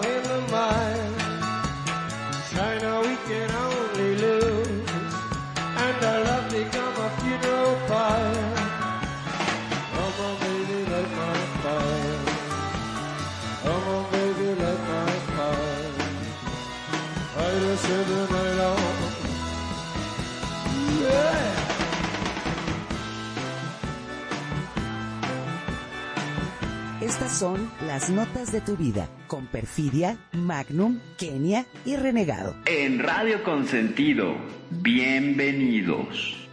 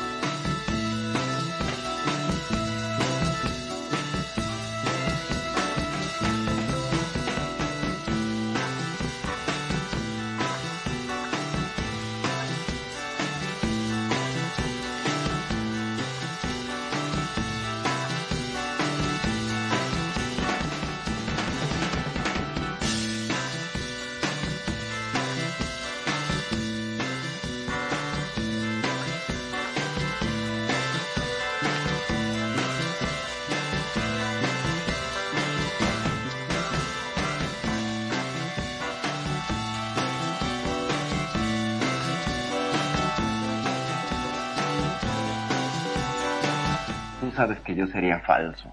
Tú sabes que sería un mentiroso. Si te dijera a ti, chica, no podemos elevarnos mucho más. Vamos, nena, enciende mi fuego. Vamos, nena, enciende mi fuego. Trata de incendiar la noche. El tiempo de dudar ha pasado. No hay tiempo para revolcarse en el lodo. Trata ahora. Solo podemos perder. Y nuestro amor se convierte en incinerador fúnebre.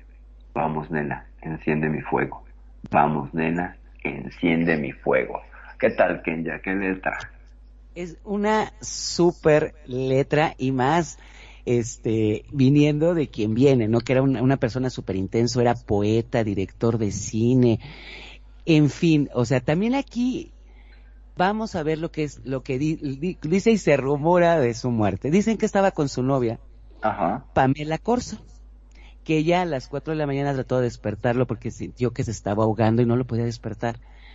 Como eso de las cuatro y media, cinco de la mañana, dice ella que sale y se va al baño y que empieza a oír que se está, este, como, como queriendo vomitar. Dicen que empezó a echar coágulos de sangre y que se pudo llenar tres cubetas. Ella ya estaba acostumbrada a los desórdenes y a las peripecias, entre ellos dos que eran exceso de drogas y alcohol, y se va a dormir. Que como a las seis de la mañana, despierta, no lo ve en la cama, toca y lo encuentra este tirado en el baño. No sé sobre esta teoría qué nos puedas decir, renegado. Híjole, pues yo traigo temas, temas más duros. Sí, claro que sí, ese es el final. Yo les quiero compartir a todos y cada uno de ustedes que nos están haciendo el favor de escucharlos. Que James Douglas, Jim Morrison, eh, más allá de su muerte, él era hijo de un soldado marino. Entonces por eso le pasó algo que me pasó a mí que como siempre te andas cambiando de ciudad a ciudad, nunca pudo desarrollar mucho el tema de, la amistad o poder tener amistades, porque estás cambia y cambia, y de ahí que es una persona muy solitaria. Y yo, la verdad es que sí, digo, no, evidentemente no tengo el talento que tiene Jim Morrison, que me queda claro. Sin embargo, sí compartimos esa parte, y Jim Morrison es una parte muy importante. Yo creo que por eso también soy fan de, de Doors. Eh, en ese estricto sentido, que eres una persona sumamente solitaria. A mí también me cuesta mucho trabajo tener amistades. Eh, si supuestamente hay dos versiones de, del porqué de Doors. The Doors, eh, supuestamente, este, sale de una versión de, de un poeta, eh, pero pues no necesariamente, y también hay un libro que se llama Las puertas de la percepción, cielo e infierno, que es de Aldous Huxley. Y hay otra versión que dice que no es por ahí. Sin embargo, Jim Morrison era sumamente fanático de Elvis Presley, que es uno de mis íconos, eh, lo que es la música. Y, y bueno, a final de cuentas empezó a desarrollar. Realmente él quería ser poeta. Un tema que les voy a compartir. Él estudió en la Academia de Cine junto, ni más ni menos, que con un pedazo de director que se llama Franz Coppola. No sé si alguien lo conoce. Claro que sí. Que es el, que es el tío eh, el eh, Nicolas Cage. de Nicolas Cage. Exacto. Y resulta ser que hicieron ahí, pero sim- simplemente él tenía, ah, ah, les voy a dejar otro dato duro. Está catalogado Jim Morrison como un ser humano con un IQ de 145, lo cual lo transforma en un genio. Cuando él, normalmente las personas normales eh, tienen entre el 90 y el 100 de IQ. Y de ahí eh, su historia, sin embargo, era una persona sumamente rebelde, se burlaba de sus abuelos, de hecho su papá le cayó gordo y lo mandó a la casa de sus abuelos para que se relajara, pero ya se burlaba. Y es alguien que era tan inteligente y les mandó una carta a sus papás diciendo, ¿sabes qué? Mira, la verdad es que yo de lo que hice en mi universidad no voy a vivir. Me voy a encargar de hacer de mi vida lo que yo quiera. Y su papá se enfadó mucho, pues evidentemente porque pues era un, un- general militar de, de la naval y, y Jim nunca se quiso, nunca se quiso acoplar a eso, ¿no? Entonces hay muchos mitos y virtudes. Otro dato que yo lo sé y que casi nadie sabe, porque ahí se, eh, ahí se convierte en el mito. Resulta ser que en su carta de, de defunción, y muchos lo han visto, eh, historiadores, la misma letra con la que está escrita su carta de defunción ahí en París, Francia, es la letra de Jim Morrison. Hay ciertos comentarios que dicen, ya saben cómo es esto, que resulta ser que sí, sí se quiso desaparecer y dicen, dicen las malas lenguas, que Jim Morrison se hizo un monje tibetano porque él ya estaba demasiado metido con el diablo. De hecho, el maestro Rick Mansery, que es de los primeros que metió los excitadores, este, le dijo, ¿sabes qué? Estás muy pinche loco y ahí nos vemos, compadre. Así le dijo. Y ese es el mito y la historia detrás de The Doors y el maestro James Douglas, Jim Morrison. Wow.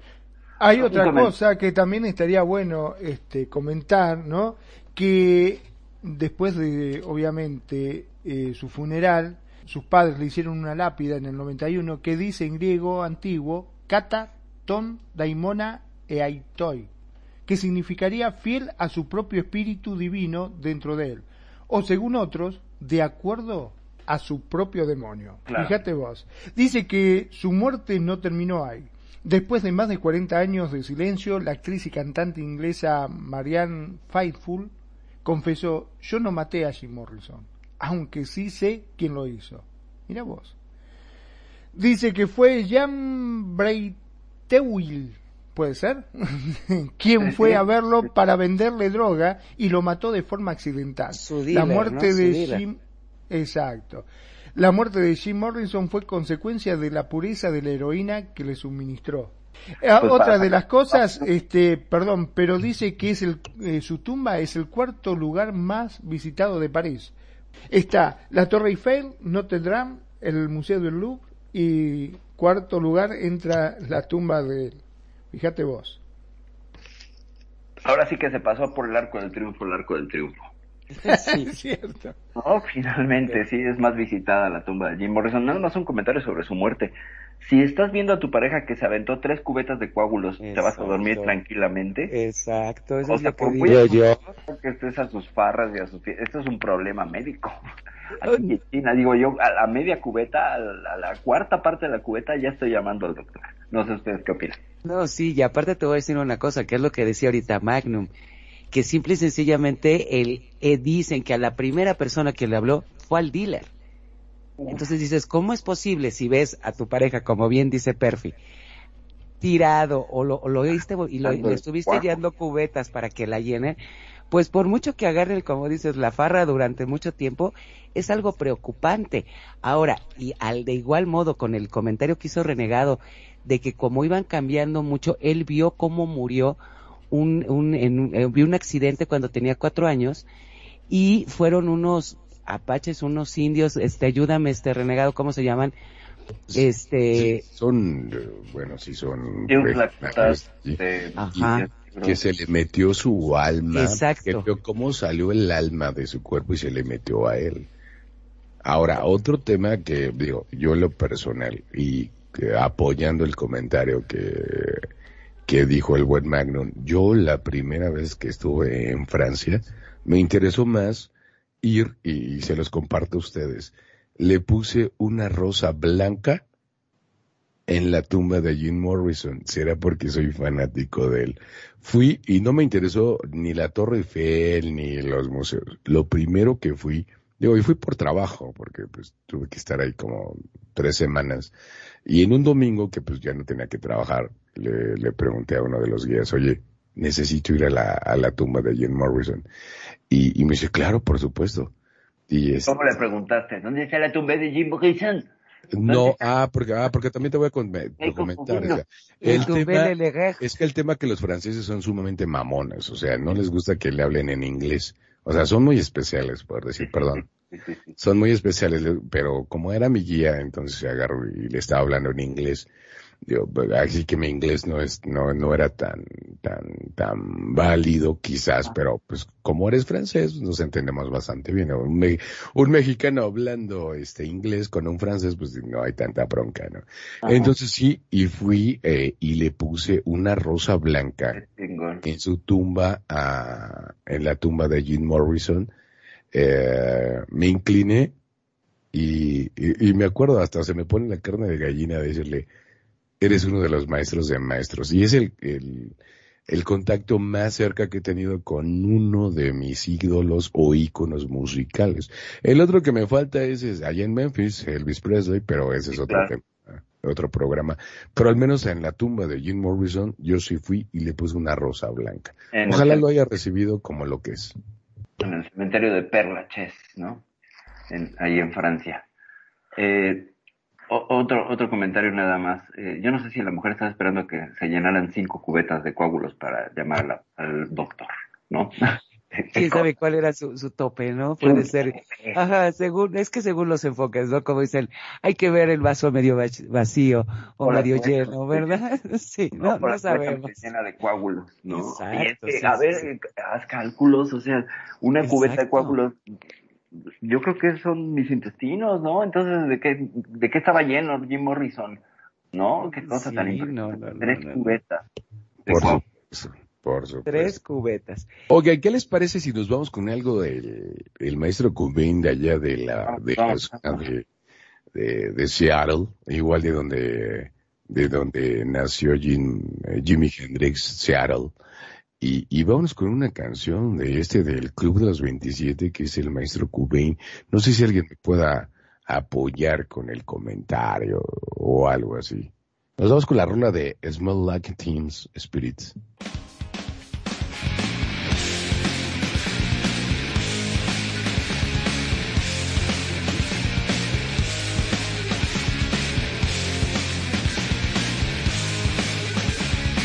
Radio Consentido te acompaña, te escucha y te consiente como a ti te gusta. Vos somos, somos Radio Consentido.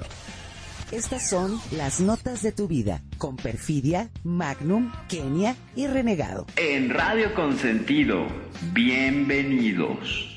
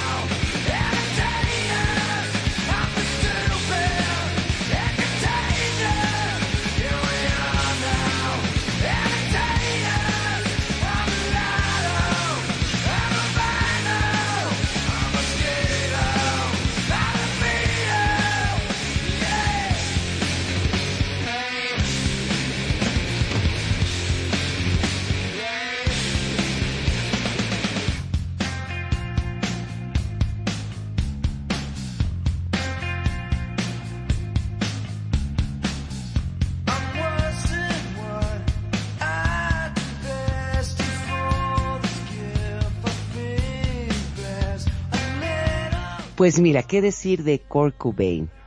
Él nació en 1967 y muere el 7 de abril de 1994. Este fue lo que es el ícono de la generación X.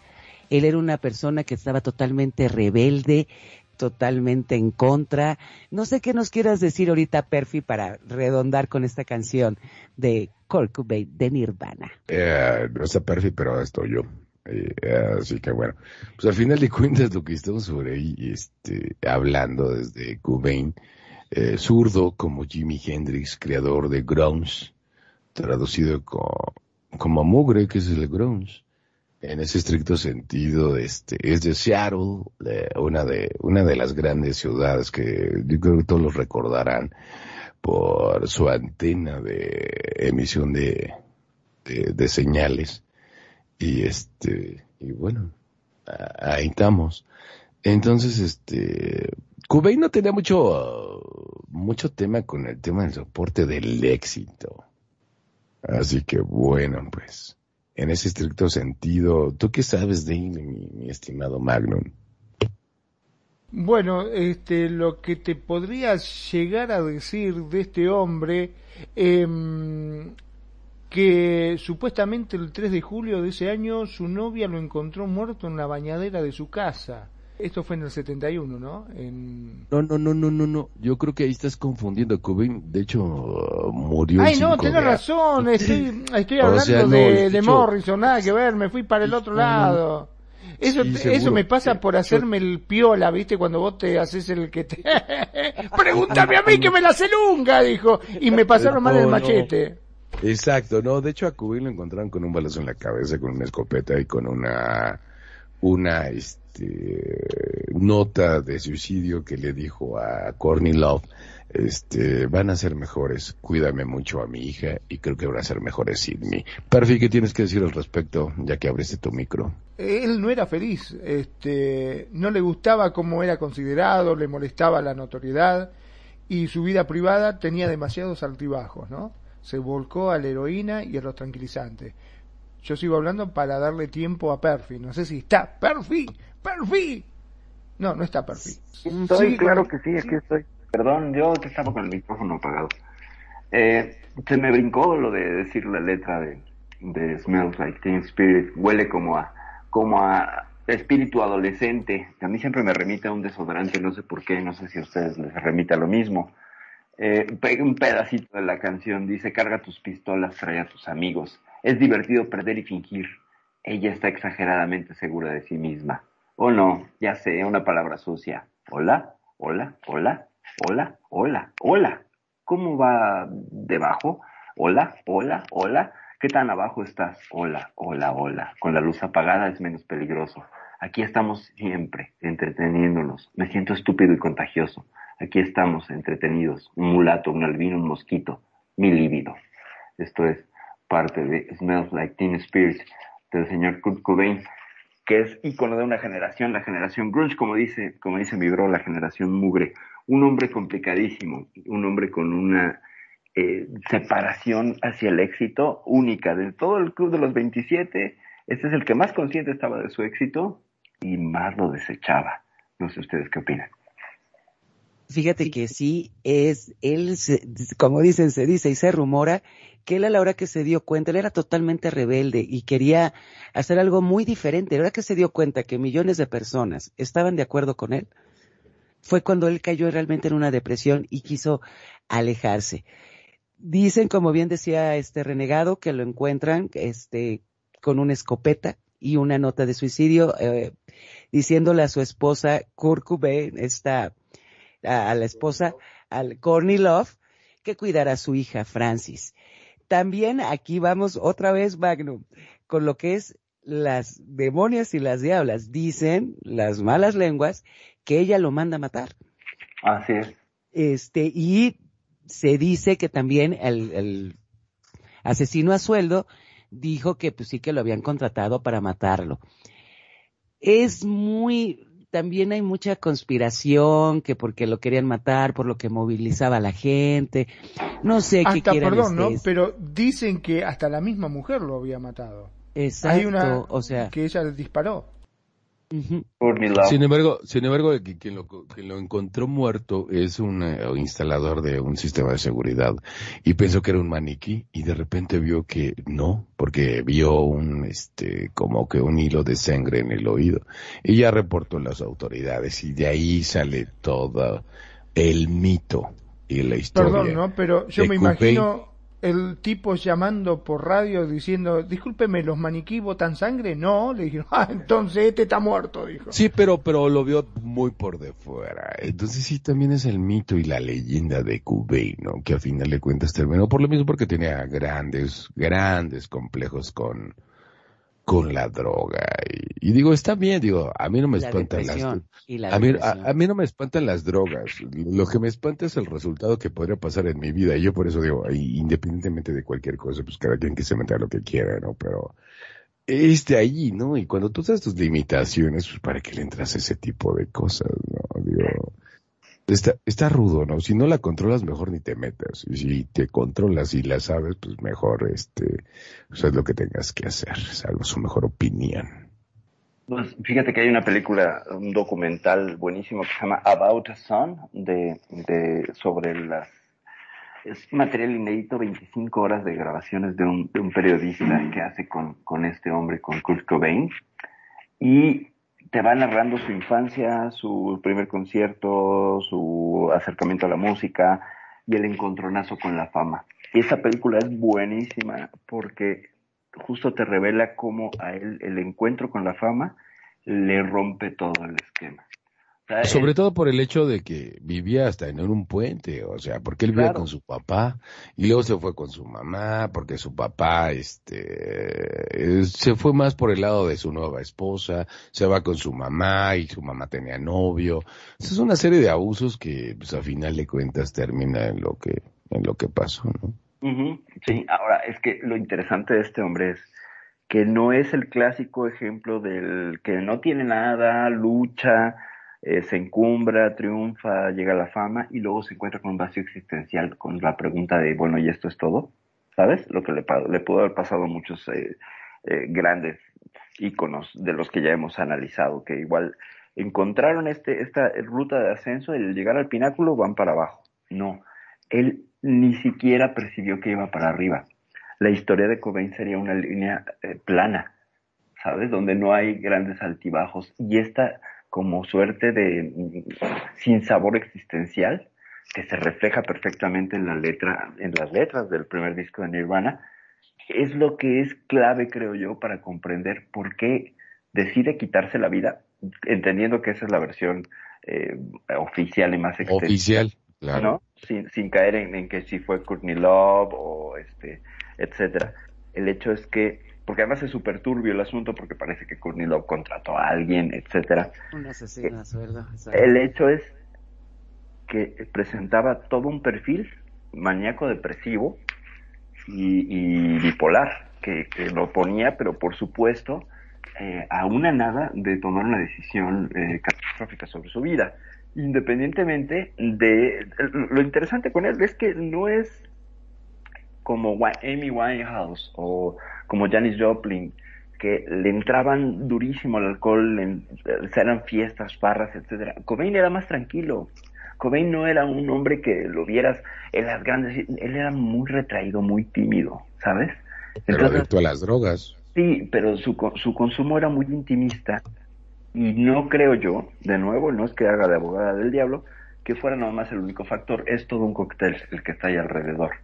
Y en su caso es la historia difícil, ¿no? Por eso recomiendo ampliamente que le echen una mirada a este About the Sun, porque además es en la voz de Kurt Cobain cómo te cuenta, cómo se encumbra, cómo todo y cómo lo escuchas sin, sin este wow, soy famoso, ¿no? O sea, porque además saltó a la fama de una manera este, eh, astronómica y lo encuentras igual de aburrido, igual de triste, igual de deprimido que antes. Y tiempo después del, del salto a la fama y todo, él sigue igual. como que ya, no, quiere, ya no quiso lo que tenía, que era al final de cuentas que sí buscaba. Como que era gris su existencia. Exactamente, o sea, no quería realmente eso. Pero no lo, consiguió. Perdón, ¿no? Pero hay algo que a mí me quedó sonando, fue la declaración que hizo su madre. Dijo, ahora Kurt se ha unido a este estúpido club de músicos muertos con 27 años, con el que él solía estar obsesionado, a pesar de que yo le decía que se olvidara de esas tonterías. Ah, tengo otra versión, Yo, yo voy a, pero, permítame tantito, perdón, que los pese. Algo que me gustaría poner en la mesa y para ustedes, y quiero que lo compartan porque también lo voy a hacer para nuestro radio escuches. A ver, Perfi, a ver, Magnum, a ver, Kenya, ¿cómo les fue a sus 27 años? Eso sería interesante que lo compartieran.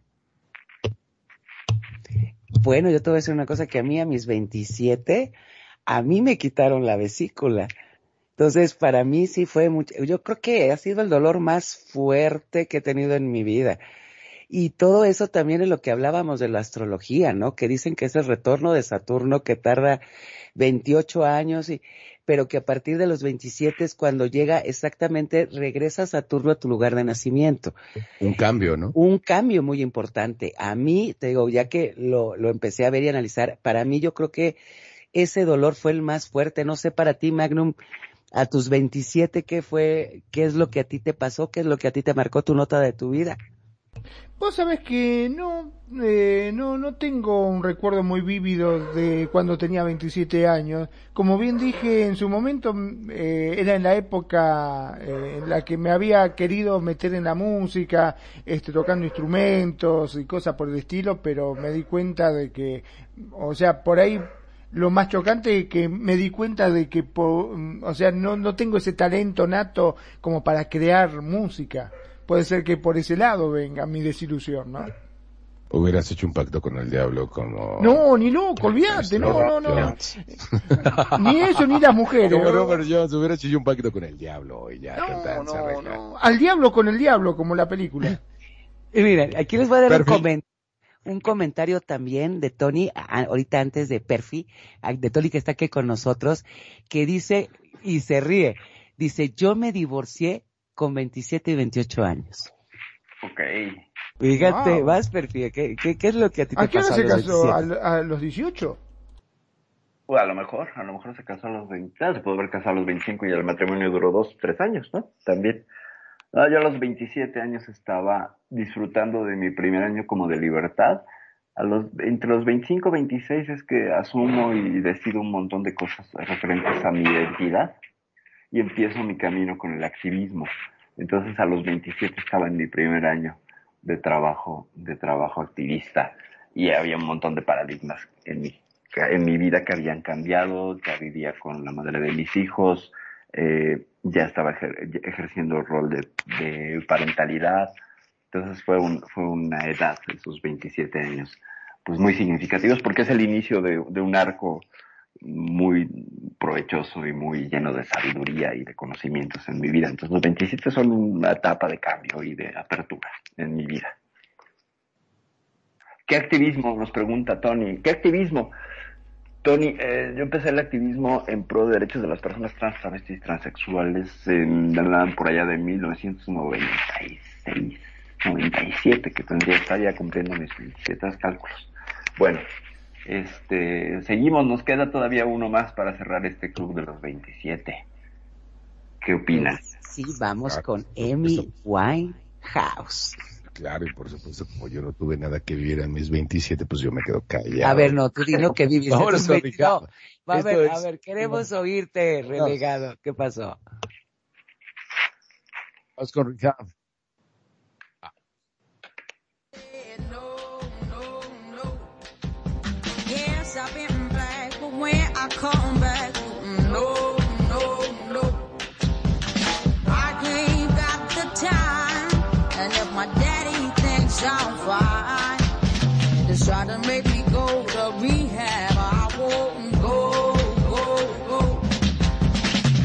Radio Consentido te acompaña, te escucha. Y te consiente. Como a ti te gusta. Vos som- somos Radio Consentido.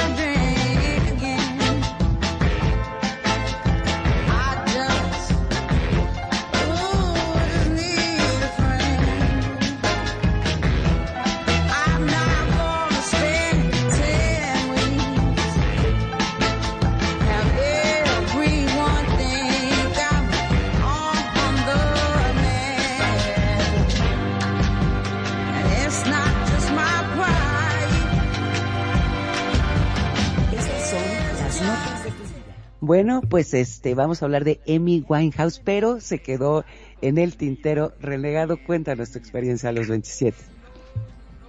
Uh, uh, no, pues que te cuento, o sea, la verdad es que casi me muero de una depresión que tenía sumamente aguda eh, por algunas circunstancias eh, que pasaron en mi vida.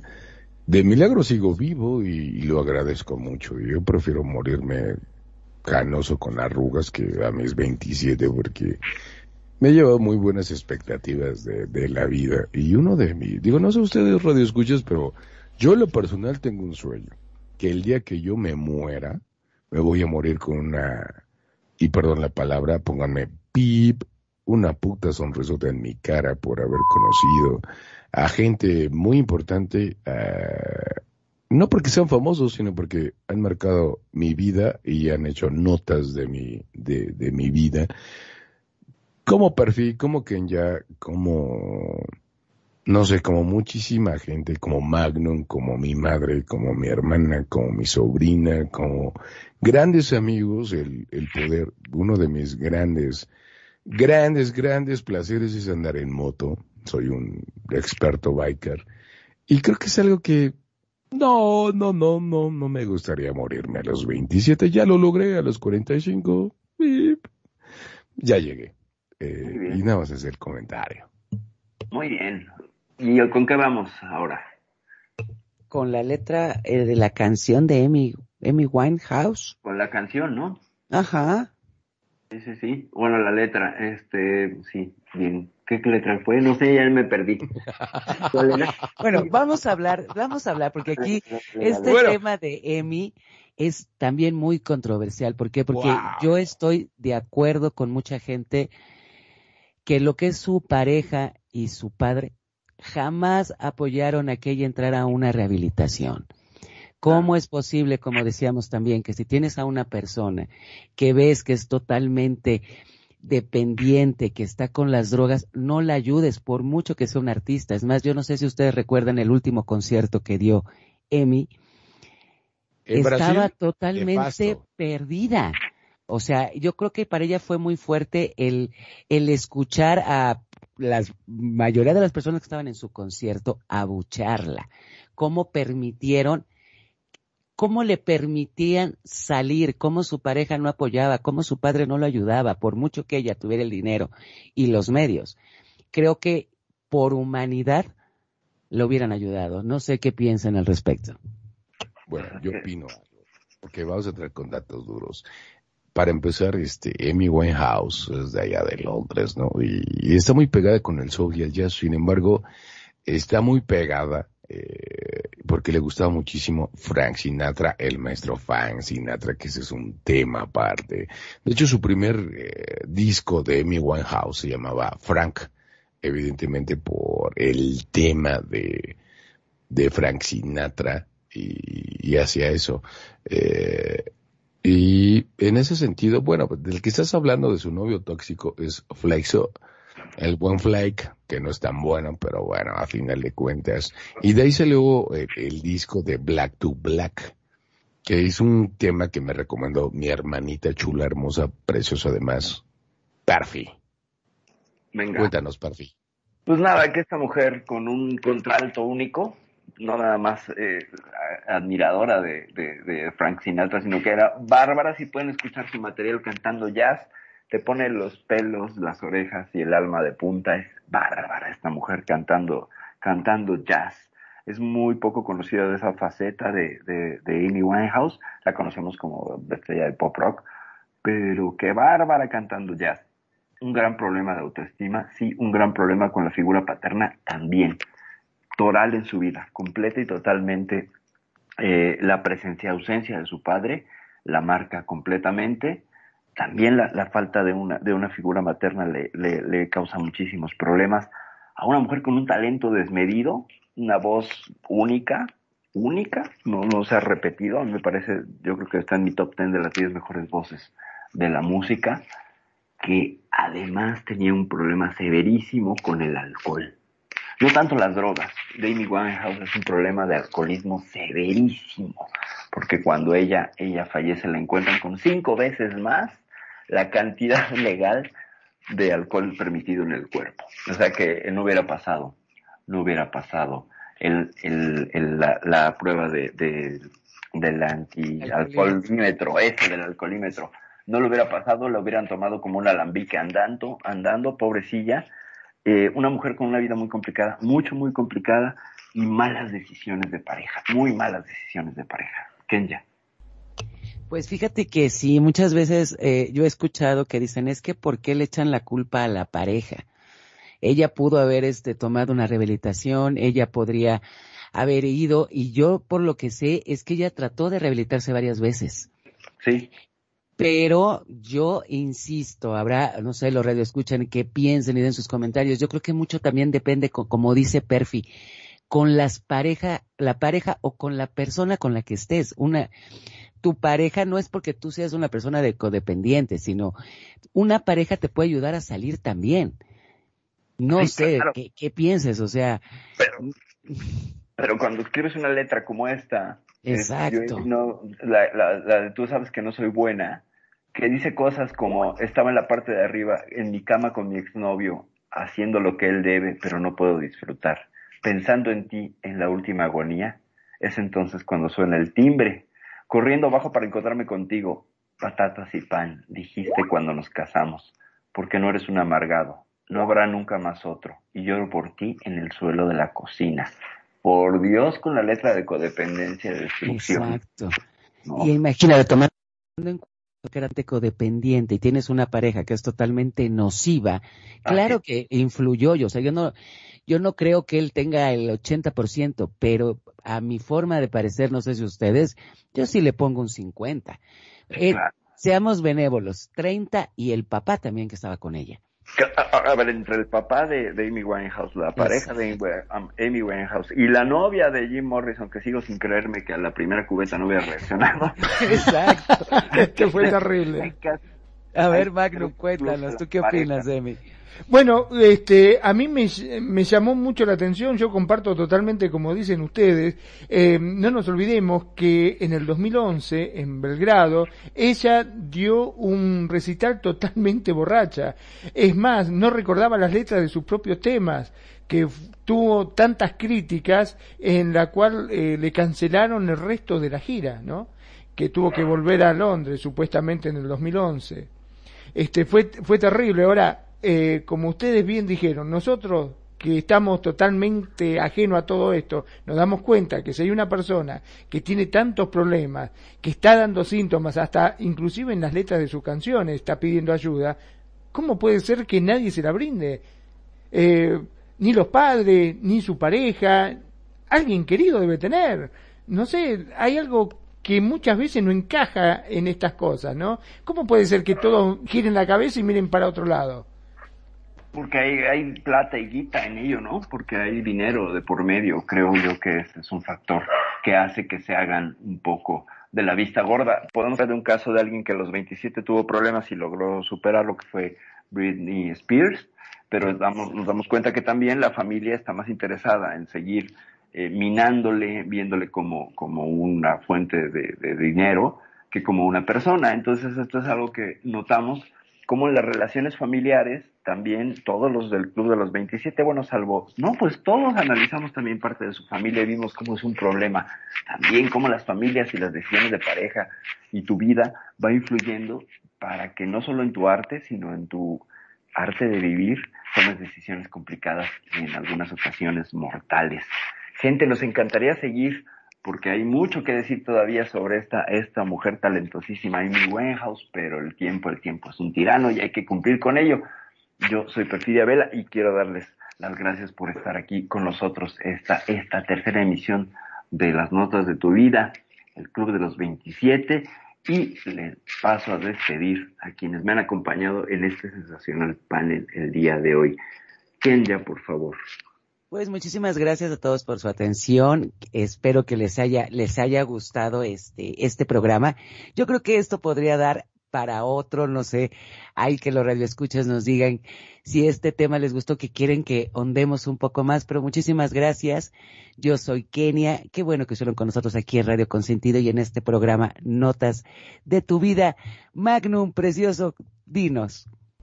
Sí, la verdad que sí. Este, hay muchas cosas que nos quedan para reflexionar al respecto, ¿no? Sobre todo, eh, uno se pone a pensar si a los 27 años se nos fueron, ¿qué pudiese haber llegado a ser eh, con un poquitito más de tiempo? Vos fíjate que lograron ser mega estrella a los 27 añitos que yo, por ejemplo, como lo dije anteriormente, a los 27 años era un desastre.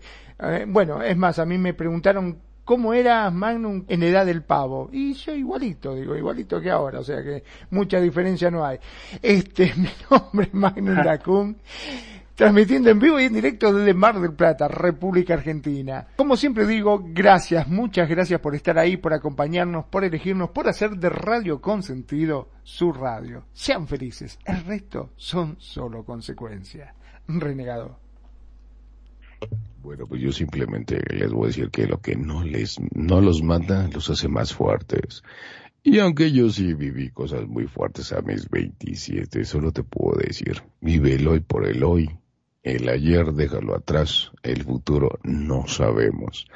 Y sin embargo, jamás quites de tu rostro esa sonrisa, porque nunca sabes de quién se va a enamorar esa persona que estás esperando en una de esas y la ves en tu espejo.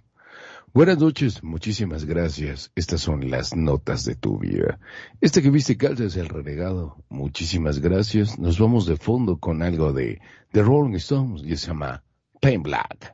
Hasta la vista. Bye.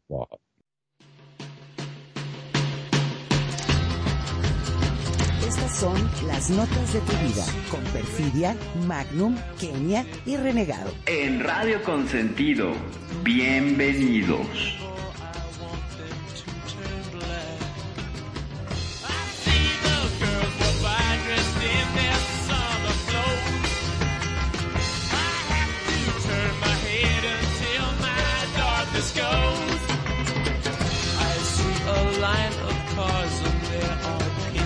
Black. Flowers and my love hope never to come back. I see people turn their heads and quickly look away. Like a baby, it just happens every day. I look inside myself and see my heart is black. I see my red door,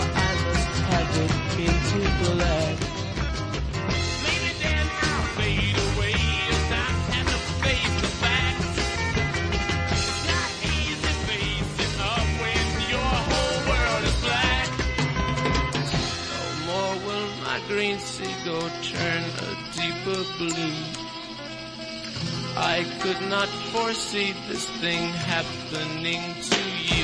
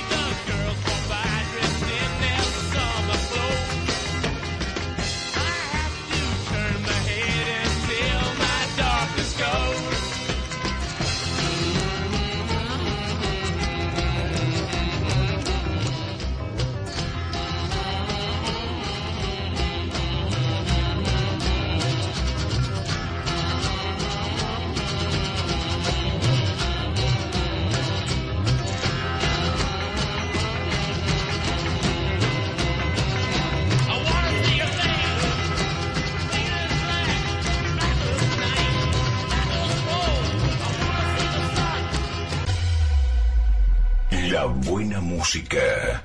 Solo la puedes escuchar por aquí. Radio Consentido, consintiendo tus oídos. Tu mejor opción en radio por Second Life.